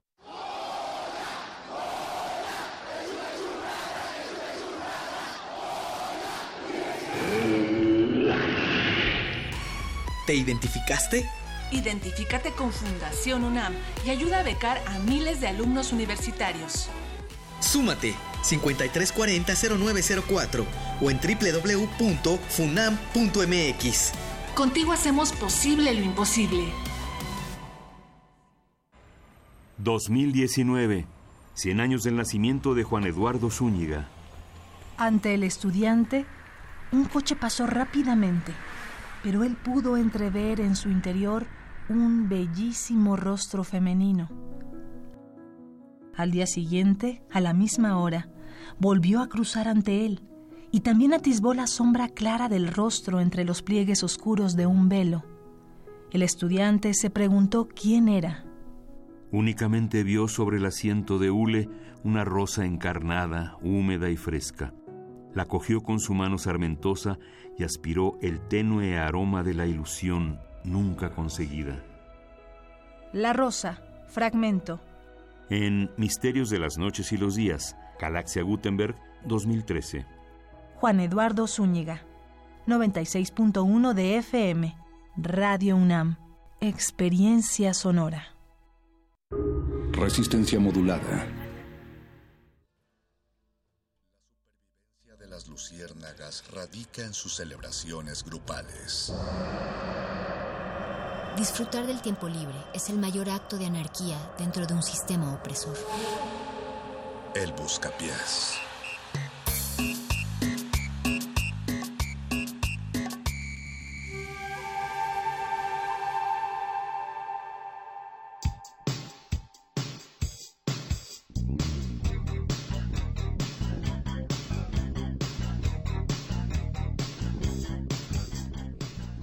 Es viernes 8 de marzo y el cuerpo lo sabe y por eso nos referimos a que estamos cansados, hemos caminado un largo trecho después de que nuestros pies se encuentran llenos de letras de periódicos, de cristales y de astillas imaginarias, pero eso únicamente quiere decir que disfrutamos tanto estar aquí en el Buscapiés que no nos interesa el estado de nuestros cuerpos. Y para demostrarlo se encuentra aquí Mónica Sorrosa. ¿Cómo estás, Mónica? perro, es el buscapiés, no es cabinazo. Ah, tienes razón. es una fiesta interminable. Es el sentir que el viernes es el lunes y el lunes no va a pesar tanto como pesa la vida en algunas ocasiones. Es para que pidan sus canciones. Tenemos redes sociales. Estamos en Facebook como Resistencia Modulada y en Twitter como arroba R Modulada. Es noche de fiesta porque la resistencia también se baila. es noche de ruido porque es 8 de marzo, Día Internacional de la Mujer. No estamos festejando como ya seguramente en redes sociales ya han recibido un millón de notificaciones que dicen que no es un día para celebrar. Así es. Pero también a mí, y lo pongo en la mesa, me causa escosor el hecho de, eh, pues esta otra parte que, que es un poco de marketing izquierdoso, podría decirle. Es decir, las librerías que dicen el 8 de marzo no es para celebrar. Es decir, que no toman... un libro. Exacto, o sea, que no toman el día como, como una remembranza histórica, sino que lo aprovechan también, pero del otro lado para sacarle provecho, ¿no? Para, Para el marketing, producto. para anunciar su, su, a lo mejor hasta una banda, no sé. Es decir, ¿qué postura tenemos ante el 8 de marzo, no? Sabemos que no es el Día de las Madres, sabemos que no es este el Día del Niño tampoco, pero tampoco es el día de, oh, yo soy muy revolucionario y, puedo vender este libro, ¿no? O este eh, concepto, lo que sea. o esta idea. Pero Exacto. pues sí debería de ser finalmente al menos un espacio para reflexionar en torno a las Eso. violencias, al feminicidio, al no es no.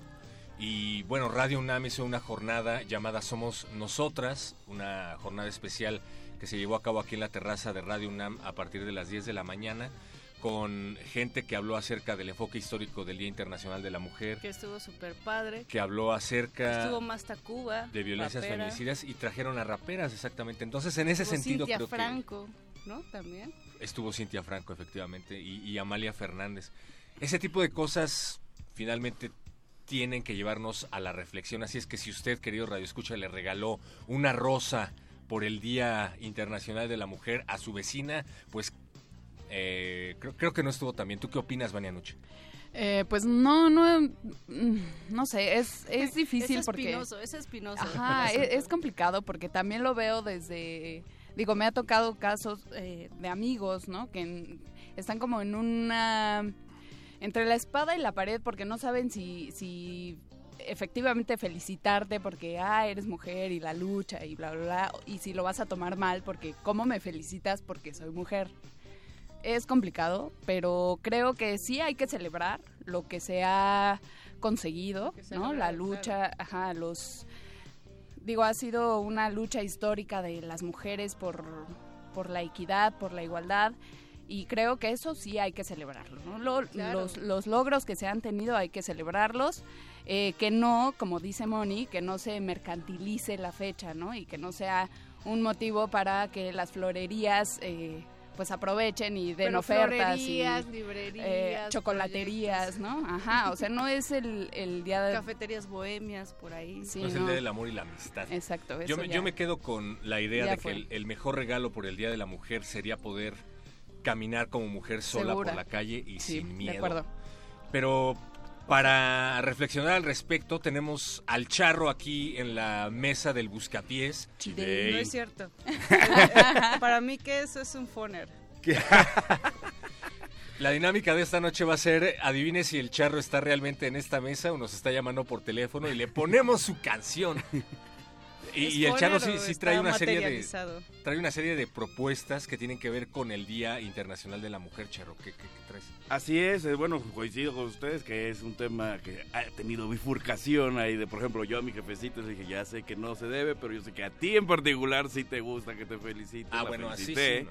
Pero fuera de eso, obviamente, es todo el contexto que, como bien mencionan, más que celebración o dar pie a otros contenidos, otras este, alusiones, pues sí es como poner el dedo sobre el renglón en la conversación, que eso sí creo que está sucediendo, bifurcado o no, sí está pasando que el Día de la Mujer se den, aunque sea de manera Además, de debate, ah, están ¿sabes- hablando de ¿sabes esos qué, temas. Charro? A mí, a mí lo que más me, me llama la atención es que 8 de marzo y festivales de las mujeres, ¿no? Todos los carteles mujeres, poetas mujeres, músicos mujeres, este y, y- y el resto del año, ¿no? O sea, es como como también una, una cuestión que deberíamos repensar a partir de los 8 de, de marzo, ¿no? O sea que se minimiza en vez de llevarte la reflexión, ¿no? Pues siempre. O sea, se es que creo banaliza. que to- todas las fechas que son como el día de, el día de, por ejemplo, el Día de la Madre.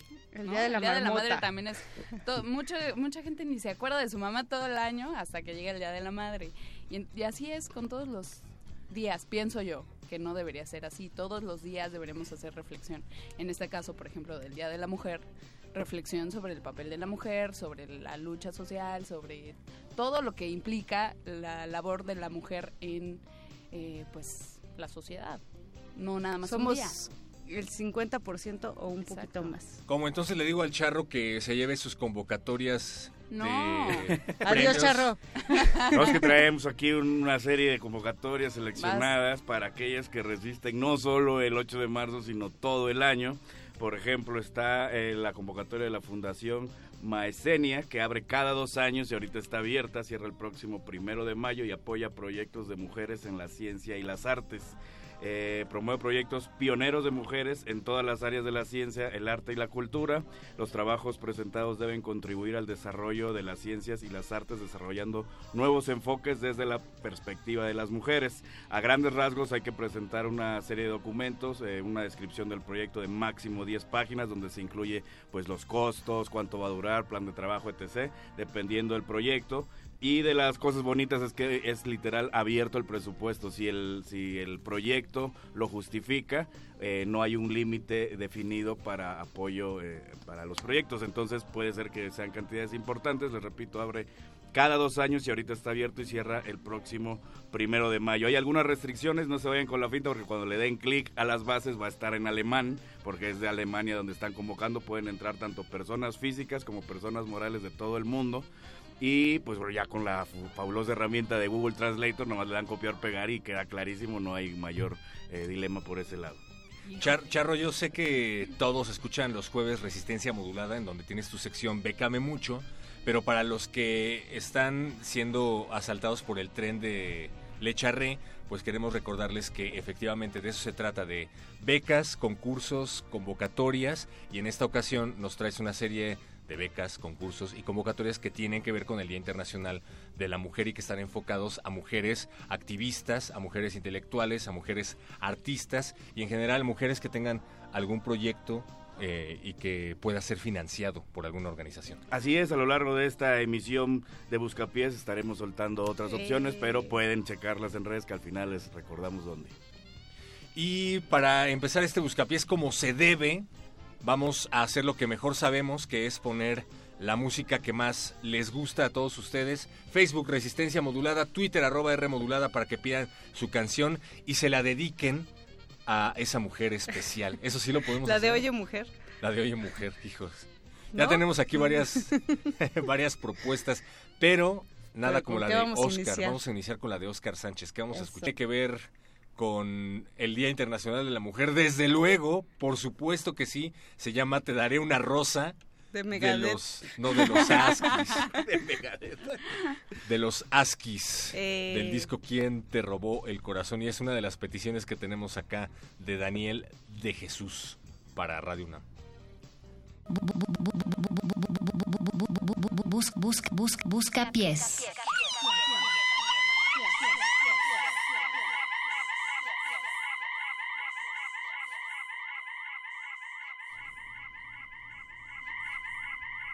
Ilusión y luz, amor sincero,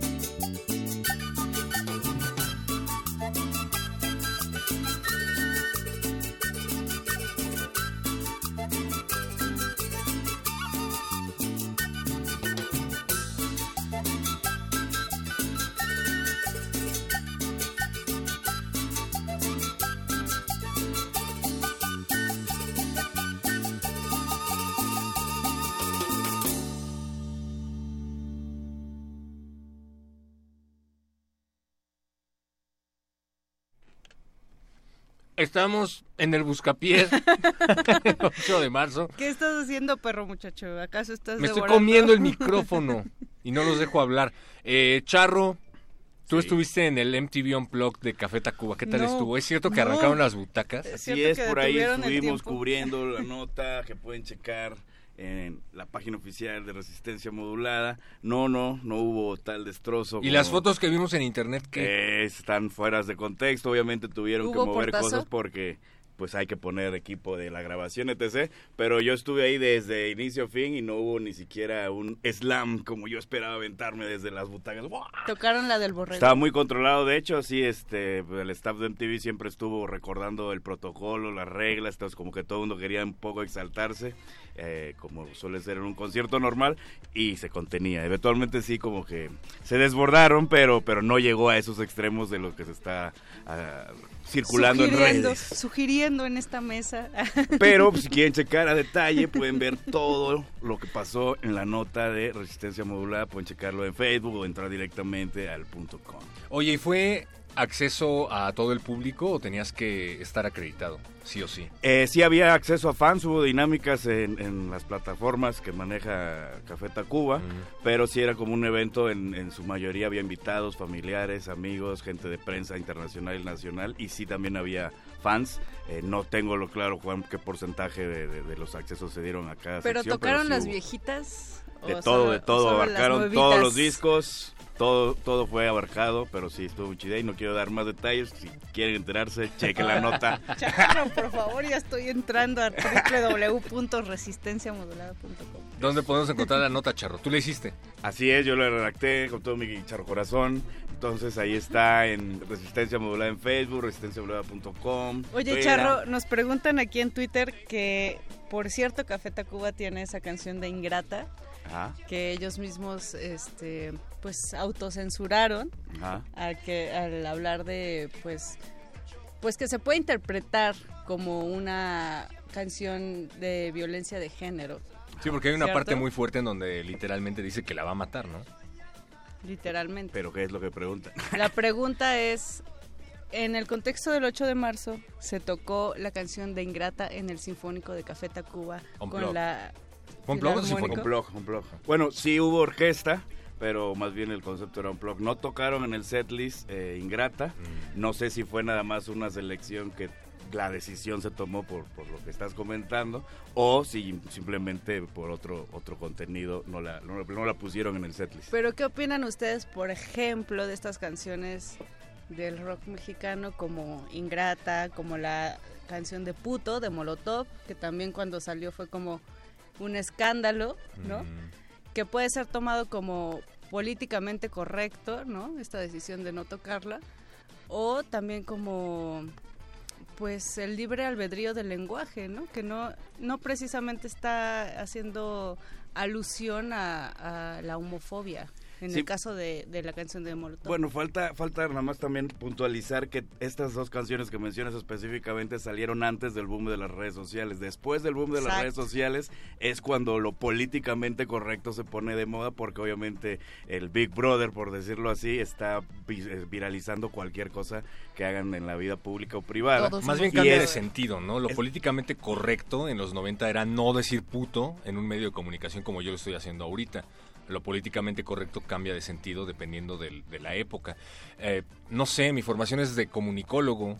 Yo más bien pienso que definitivamente los medios no influencian a la sociedad. No creo que alguien vaya a matar a alguien por estar escuchando a Café Tacuba o por escuchar a Cannibal Corpse o cualquier banda que se les ocurra. Más bien creo que todo ese, todas, ese, todas esas expresiones de la cultura popular finalmente reflejan a la sociedad en Pero- donde son creadas. Yo coincido un poco contigo, sí creo que de cierta manera los medios influyen en la audiencia, no igual a un grado como de que alguien que no tenga nociones de asesinos, nada más porque escuchó una canción las tenga, pero sí lo que es esta tendencia de cuidar el repertorio, de autocensurarse, viene después de este, que es un cambio generacional que se da de, la- de cuidar ese tipo de contenidos. Antes ni siquiera se pensaba como que era algo ofensivo, simplemente es como es una un reflejo de culturalmente cómo se, se, se manejan aquí en México y obviamente todo el mundo lo pensó, en su mayoría se percibía como una canción chusca más que una canción agresiva, pero en este nuevo contexto obviamente pues ya decidieron hacerlo Yo, de esa manera. yo creo que las redes sociales exaltan como esta cuestión, pero también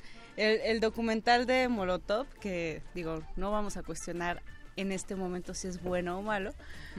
La RAE diría que es bueno. ya. Pero- no, pero este en el documental que saca Molotov, que es dirigido por Olayo Rubio, que tiene como como cinco años, que, que oso dice, dice Yo lo disfruté. productor. Disfruté toda la parte en donde no hablan de Molotov. Pero es un tema, ¿no? O sea, la canción de puto es como el tema de, de, de, de- de- de ese documental. O sea, es como lo políticamente correcto en ese entonces, en los 90, cuando la información a lo mejor corría de diferentes formas, pero seguía fluyendo, donde el PRI estaba anquilosado también en, en una cultura política, en una ideología mexicana. Entonces, Sí. las cosas han cambiado. Creo que en eso Charro tiene totalmente el punto. Pero, pero siguen siendo temas de discusión y de debate y espinosos, ¿no? Como decíamos en un, en un. Y que se desgastan, ¿no? Era controversial decir puto en los 90, era controversial que hubiera una canción como Ingrata de Café Tacuba en los 90, pero creo que justo se van emitiendo tanto y tanto y tanto que se desgastan. Entonces esto Ahorita que es un himno gay esa canción. O sea, yo la he escuchado en, en antros gay, la de ¿Ingrata? puto. Y, Ah. No, la de puto y es como... ¿Y todos brincan? ajá, sí, sí, sí. sí. Todos brincan y todos Y saltan. es como justo resignificar ese, eh, a lo mejor esa cuestión de moralina, ¿no? De la sociedad. Yo creo que en ese sentido fue un acierto. O sea, yo no soy fan de Café Tacuba, pero soy fan de que las bandas de rock hablen del contexto sociopolítico de, Sí, de- su país. No, no es una obligación, pero, pero me parece interesante. Entonces, esto que hizo Café Tacuba de, como dices, autocensurar su propia canción, volvió a poner el tema sobre la mesa, volvió a crear controversia y lograron el cometido, ¿no? Eso creo que era la intención y lo- lo hicieron bien. Pero este es el buscapiés y a continuación ingrata. Ay, no. Vamos a escuchar Pablo algo de- Extinto decía que si nos íbamos a poner guapachosos dos horas más. Sí, claro que sí. No, porque ya volvemos a nuestro horario habitual, Pablo Extinto, y únicamente tenemos una hora de buscapiés, por lo que es importante que Pidan apuremos esto y vayan pidiendo sus rolas. Pues hablando de Café Tacuba, vamos a escuchar algo del Unplugged que el Charro nos trajo eh, En exclusiva. Como primicia. Charro. No. De Así tu es que celular, charro. Eso es piratería, charro. Así es que con permiso de MTV vamos a escuchar un fragmento del Unplugged de Café Tacuba aquí en el Buscapiés. Perdón, MTV.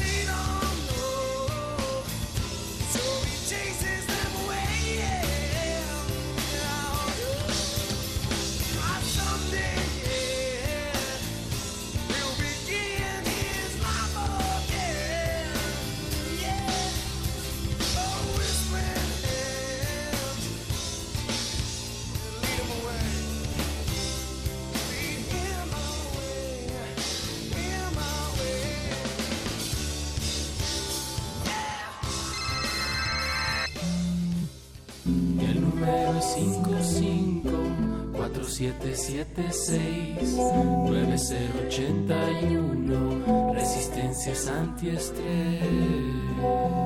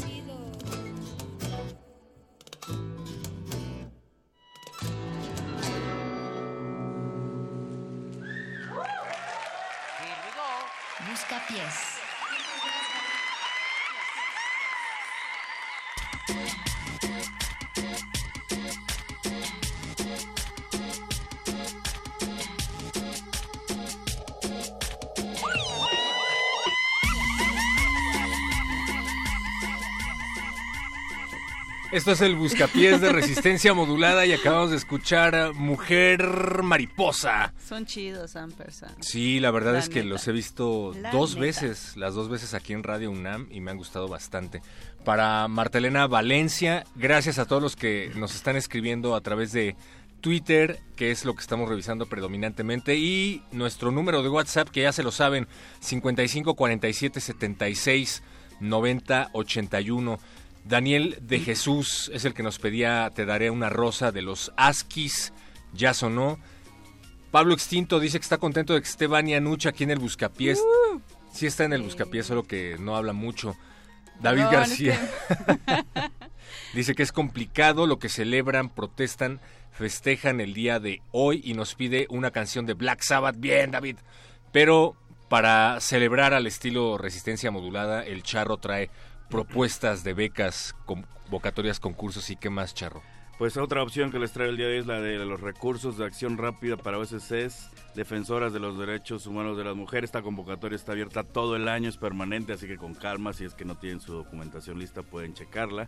Es un fondo feminista regional para América Latina y del Caribe hispanohablante que contribuye a la sostenibilidad y el fortalecimiento de activistas, sus movimientos, con apoyos ágiles y rápidos ante situaciones de riesgo y oportunidad. Maneja tres categorías, principalmente las que están abiertas todo el año, que son apoyos de respuesta rápida, activismo sostenible, mujeres y territorios. Esta última va enfocado a apoyos específicos que tengan que ver con territorios, naturaleza, derechos ambientales de la región. Y ahí ahorita si entran al sitio, aparte de esas tres va a haber otra convocatoria abierta, pero esa eh, no incluye a México, así que esa no la pelen, no se va a ir con la finta. Estas que les estoy mencionando están abiertas todo el año y la que está activa, que no incluye a México, esa pues no la pelen. Pero bueno, esta es otra opción para conseguir financiamiento para proyectos que están enfocados en derechos humanos de la mujer. Bien, Charro. Hace poco estábamos platicando y me decías que eh, cada vez es más común que se abran becas para enfocadas a género, es decir, a mujeres, a personas de la comunidad LGBT, a personas trans. Sí. Entonces, tú, ¿cuál es tu opinión de estas, o sea, becas? ¿Se mantienen todo el año? ¿Es como en un periodo específico? Hay muchas, eh, eh, las, como esta que acabo de decir que está abierta todo el año, pues quiere decir que reciben en cualquier momento del año, pero obviamente las aprueban en cierto periodo específico. Hay otras que tienen la convocatoria abierta en cierto periodo y no pueden enviarlo fuera de ese periodo. De todas formas, en un momento específico del año es que los aprueban o no, pero la diferencia es esa, cuando hay una delimitación de temporalidad para recibir los documentos, si no lo mandas ahí, ya no te lo aceptan en ninguna otra parte del año, tendrías que esperar un año para poder mandar tu proyecto. En las que digo que son permanentes, en cualquier momento lo mandas, y obviamente el punto más cercano de, de aprobación es, ellos lo tendrán definido cada quien pero sí es- es- está bueno que sepan porque muchas veces todos estos fondos no los conoce la gente y hay muchos proyectos que están buscando o mendigando en algunos casos fin- financiamiento cuando hay muchas opciones abiertas que pueden checar en Ujú. Beca de Mucho y le echaré Eso. Y en, cu- en cuestión de equidad de ganadores, o sea, un panorama así como muy general. O sea, sabemos si hay est- estos índices de inequidad, por ejemplo, que existen en, en por ejemplo, sabemos que hay los sueldos eh, más, más grandes o, o de mayores. Eh, de jefes, digamos, los tienen los hombres, ¿no? Hay Mm. estadísticas al respecto. ¿Hay alguna estadística en cuestión de becas que digan quién gana las becas? Si la hay, la desconozco. Eh, estas que estamos mencionando hoy obviamente son específicamente para proyectos de mujeres o que la comunidad beneficiaria del proyecto sean mujeres. Pero ya hablando como en general de quitando ese, ese parámetro, no, no conozco como una estadística formal hecha por una fuente confiable que pueda decir, ah, si ganan tantos hombres contra tantas mujeres, porque pues hay una cosa son las de artes, otras cosas son las privadas, hay de mucho tipo de, de convocatorias y, y fondos, quizás si hay alguna, no va a abarcar todas las áreas, va a abarcar como el sector privado o el sector público, pero bueno, me daría la tarea de buscar si existe Sí, esa, estar- esa estaría bien chido saber, ¿no? O sea, como en cuestión de, de convocatorias, cuántas se ganan este, en cuestión de género, eh, Pero, pues, hombres, particípenle. mujeres, cuántos participantes hay también. Sí. pues, pues sí, pues, sea lo que sea, tienen que entrar, pero recordemos la que nos ganamos otra vez de la UNESCO, nos comentaron en la Junta que entraron alrededor de 4.500, 5.000 proyectos y la mayoría se fue en el primer filtro, que era que llenaron mal los papeles, pero muchos mm, se pusieron su autofiltro y les dio miedo y no entraron. Muchas veces ganan proyectos que no lo merecen porque quienes deciden prefieren darle el proyecto al único que se inscribió a que nadie se inscriba y se pierda el fondo. Eso creo que es una constante, ¿no? Cuando hay convocatorias, creo que muchos, me incluyo, me ha pasado también como que nos da miedo participar porque crees que tu proyecto no es lo suficientemente Bueno. bueno o apropiado o lo que sea, ¿no? Entonces, pues no, ustedes arriesguense y Peor, y metan si, su- y si no lo intentas no puedes su fallar. No encuentro inconsistencias Ajá. en su blog. El no ya lo tienen. Pero si solo hay una entran, vida. Quizás sí les toque. Y te vaya chidei. Exacto. Gracias a todos los que nos están escribiendo. Michelle Uribe, ya tenemos lista tu canción, pero antes les habíamos dicho que íbamos a poner algo de Café Tacuba y se nos resbaló el dedo. Pero Ay, ay, ay, ay. ahora sí ya tenemos No algo de Café. Tacuba del Unplug de MTV que nos trae el charro en exclusiva para resistencia modulada. No les vamos a decir el nombre, ustedes tendrán que adivinar el nombre de, de- de esta canción. MTV Unplugged, Café Tacuba. No es ingrata. Busca pies.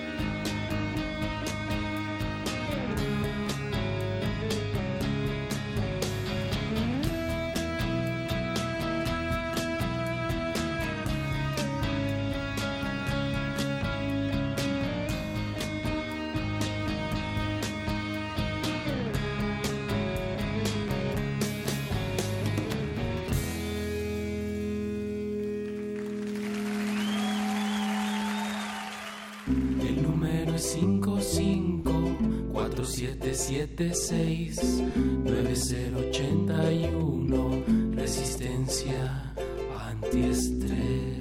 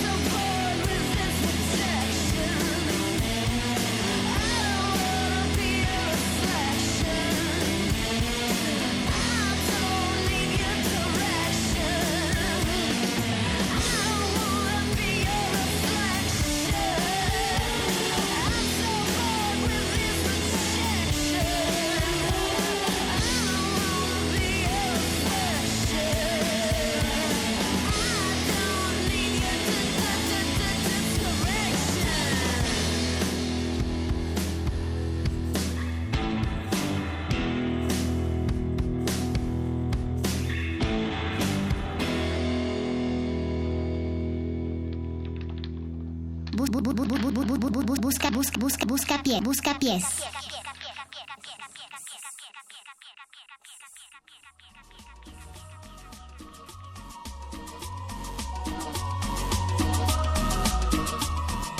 Qué buena rola de Café Tacuba. Qué buena rola de Café Tacuba nos acaba de pedir Michelle Uribe. Gracias por eso.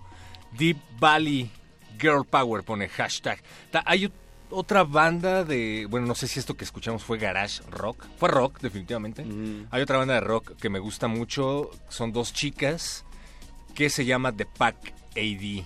Michelle Uribe, cuando nos invites a tu programa, vamos a pedirte que pongas The Pack ID. Y si no lo han escuchado, pues les, les iba a decir escúchenlo, pero no, mejor lo ponemos en un ratito. Pídanlo. Eh, estamos en este buscapiés de 8 de marzo y el Charro nos tiene más convocatorias para ¿qué Charro? Concursos, becas. Otra convocatoria que está abierta permanentemente es el Global Fund for Women, o el, Fondo Global para Mujeres. Sí, mejor en español, se oye bien. Ofrece tres tipos de subvenciones. Una es sub- subvenciones de apoyo general, subvenciones para viajes y organización de eventos eh, o situaciones de crisis. Varían los presupuestos, obviamente, dependiendo del proyecto y la categoría, pero van desde los mil hasta los 15 mil dólares. Entonces, para que también la chequen, está abierta todo el año. Y bueno, ahorita les recordamos dónde pueden checar estos y otros enlaces. Eso, charro. Ahorita en, en- en unos momentos más. Pero están pidiendo puras canciones de chicas. Yo no quería iniciar el buscapiés diciendo... Tú empezaste, Moni, tú Yo empezaste. empecé todo esto. ay, me choca empezar todo esto. ¿Por qué? Está bien. Pero, pero está, está padre también la, la representación de las chicas en, en la música. Es todo un tema, ¿no? Sí, O sea, y sabes que a mí me sorprende mucho, eh, desde que llegué aquí a Resistencia Modulada en general, el reggaetón feminista. El reggaetón feminista. Lo que no pasa, bueno, es que como está de, de- en auge el reggaetón y el trap, pues ahora está también en auge esta corriente de chicas que están haciendo reggaetón feminista. Pero es una corriente, justamente. O sea, eh, me ha tocado ver en redes sociales que están muy sorprendidos, hashtag, eh, perdón, slash Sorprendidos, indignados. hashtag, sorprendidos, slash indignados con que haya reggaetón feminista, justamente porque el reggaetón tiene esta fama, entre comillas, de ser machista, de ser misógino, de Pero hablar no es el reggaetón, sexo. ya se ha hablado, ¿no? Muchas veces aquí en Resistencia Modulada. Sí, pero no es hoy, el Moni, reggaetón. no hoy. Y no queremos hablar en español como Slash. Es- si no digas el Estoy slash. pensando en Guns N' Roses. Di barra... Diagonal. barra- Diagonal. diagonal, sí. No, está, está padre el reggaetón feminista. ¿Por qué no te pones una perro? Pues tú dime cuál, tú eres la que sabe de reggaetón feminista. ¿Y, y cómo la presentarías? ¿Qué le Yo no dirías? sé. Yo a- no sé. Una, yo no sé de reggaetón feminista. A ver, dime una banda de reggaetón Dos, feminista. ponte Tomasa del Real. Tres, está No venía pa- preparada. sí, Pero ahora que lo mencionas. Para, para bailar de repente... La bamba. De repente también esa, esa cuestión de, de decir, a mí no me gusta el reggaetón, que se está diluyendo ahora, me parece también chida, interesante. O sea, como salir de esa carcasa de solamente eh, el rock es este disidente Y contracultural. y contracultural. Que en algunos casos ya no lo es tanto, sí lo sigue siendo, pero me parece muy interesante el caso del reggaetón y el trap feminista, porque eh, justamente se está apropiando de un género que surge como lo opuesto, ¿no? Es como decir, pues no me voy a negar a escuchar tu música, que me parece abiertamente misógina, machista o lo que sea, Claro. sino que la voy a, me la voy a apropiar, la voy a hacer mía, lo voy a mejorar y voy a darte mis discursos a través de tu propia música. Te voy a dar una sopa de tu propio reggaetón. Como lo de que decíamos de puto, ¿no? De Molotov, que ahora es un himno gay. O sea, es como resignificar, ¿no? Exacto. De repente está este de un lado y de repente dices, ah, sí, pues toma esto. ¿eh, ¿Solo está Tomasa del Real o qué otras conoces? Hay unas chicas que se llaman Magdalena Tres Vidas. No, que no sabía, no, que no sabía. en- en- Claro, ¿por qué crees que le estamos O sea, preguntando? no, no- no venía preparada, pero ponte Rosa Pistola. Rosa Pistola. Rosa Pistola. Rosa Pistola se aventó una puntada extraordinaria que decía el reggaetón es el nuevo punk. Sí, sí, y Pues que sí. también fue como... ¿Por qué? Claro, no sé. O sea, no sé. por, por la coyuntura, o sea, por el momento histórico, pienso, ¿no? Por lo que significa a la sociedad. O sea, cuando, cuando el rock se vuelve el establishment, Exacto. lo que viene a romper es el reggaetón. Ajá. Y, y digo, También con sus asegúnes, ¿no? También hay reggaetón hecho por este Sí, nada más para Pitbull. vender. Sí. Por Sí. este. Échate ese reggaetón de Café Tacuba. Así como hay metal hecho por, no sé, no Metallica. quiero decir Avenged Sevenfold, porque Vania se va a enojar. No, ¿por qué? Moderato, es- moderato. O sea, es cierto. No, eso sí es una parodia que se le salió de las manos y para Pero su ya lo gran admiten, beneficio. yo creo, ¿no? O sea, ya saben ellos mismos que son una burla. Ajá. O sea, ellos sí lo saben, no sé si Hablando todos de los que nos van a moderato, ver lo sepan. una de moderat. Ah, mira, buena Ah, idea. eso está. Eh, Pero no. Sí, no sé, o sea, me, me encanta la idea del reggaetón feminista por esto que estábamos platicando. No me, no me desagrada, tampoco soy el tipo de persona que anda por la vida así de "Ah, odio el reggaetón, nada más como para autoafirmarme a través de la Hoy negación. vinieron unas raperas, por ejemplo. ¿Cuál, ¿Cuál fue como ustedes que estuvieron aquí? ¿Cómo se vivió el ambiente, chicos? Muy bien, a mí me gustó. prendido. Me gustó el, el aire, me gustó el ¿Cómo que el discurso. aire? O sea, lo que estábamos escuchando al Ah, aire porque yo lo venía escuchando en el camino. Eh, los invitados que tuvo Amalia, eh, me pareció que hubo una mesa de debate en donde se estuvo hablando de todo este tema y bien equilibrado con la música. Hubo gente de todas partes del mundo, no nada más de México, que venía a hacer música aquí en vivo. Sí, además Masta Cuba es buenísima. Neta, es muy buena. Pero bueno, hablando de... Perdón. Raperas. Rosa Pistola y su discurso punk, no lo sé, no lo sé. Porque finalmente, ahorita, hoy por hoy, no veo que el punk esté sonando en todas las estaciones de radio. Finalmente... Pues que suene ahora aquí. El, el punk va a sacar un documental. Se acaba de pelear Johnny Ramón y. Ah, se- y, se me Y fue- otro de los y- Ramones. no, no, no, no, no. El, eh, Sex Pistols, este. Rotten. Johnny Rotten. Johnny, Johnny Rotten, porque va a salir un documental de punk en 2019. Y quiere su O sea, lana. sí. Dios mío. Entonces acaban de ser. Bueno, pero los Sex. Pistols creo que finalmente fueron una creación de un manager con una Claro. visión Sí. De la Inglaterra del momento y dijo, ¿qué, qué quieren los jóvenes? Ah, pues mentársela a la reina, pues vamos a inventar una banda que se la mente a la reina. Pero luego sale Peel. once again. O sea, Peel sí es Otra vez. una gran banda. Pero sí hubo gente que se fue a vivir a comunas, que estaban haciendo activismo social fuera de la música, ¿no? Había punk vegano. Eh, Hay hay punk vegano. vegano, hay punk vegano y es el mejor punk. Ya pone Rosa Pistola. pero- No como en carne. Esto es Rosa Pistola y se que llama Excedimos los límites. Para que te den, porque, bueno, pues al parecer existe reggaetón contracultural. Un, un, un- un apunte nada más, Johnny Ramón ya falleció, así que seguramente Perdón. es alguien más de los Ramones que Ah, tiene ahorita los busco ese porque Johnny Ramón ya se nos fue. Es John, el papá. Para que te den.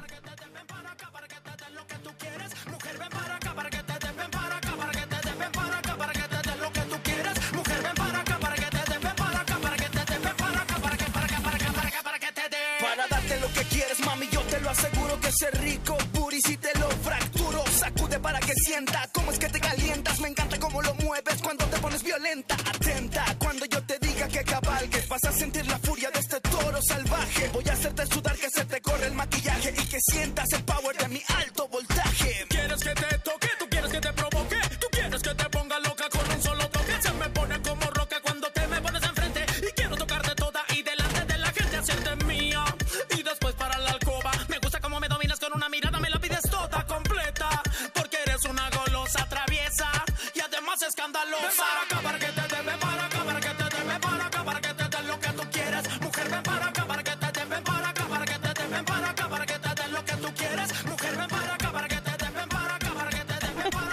Oye, Moni, Eso tenemos no que es despedir feminismo. esto, No, bueno. pero, pero esto no, no me parece tan feminista. Es que el feminismo está en la forma, no en el fondo.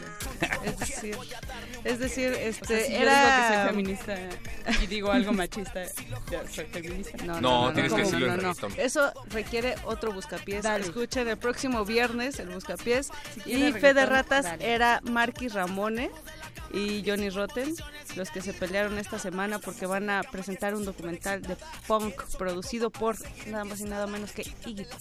¡Ah, qué punks! Y bueno, para todos aquellos que se quedaron interesados en las convocatorias que estuvimos mencionando y otros, pueden checarlas en Lecharre, Facebook, en las redes oficiales de Resistencia Modulada o cada jueves en su favorita sección BKB Mucho. Y aquellos que se fueron con la pinta con eh, la broma de perro muchacho de Café Tacuba pueden ¿Cuál checar la nota de todos los detalles en resistenciamodulada.com. Gracias, Charro. Está padre el reggaetón de Café Tacuba. Sí, Sube- es- de hecho estamos escuchando el unplug de Café Tacuba. Yo no sé de qué estás hablando. Gracias, Vania Nuche. Gracias, perro muchacho. Gracias, Oscar Sánchez en la producción. José de Jesús Silva en los controles técnicos. Esto es punk, aparentemente. DJ Rosa Pistola.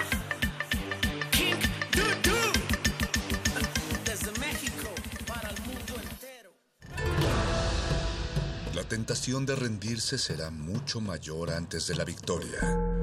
Así se define el fin de semana.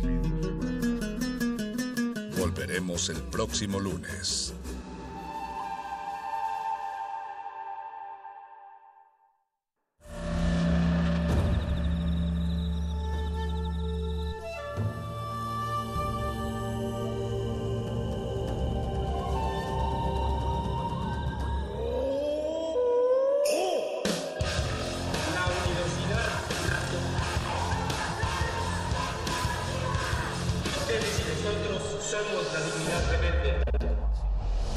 Modulada es una coproducción de Radio UNAM y El Universo.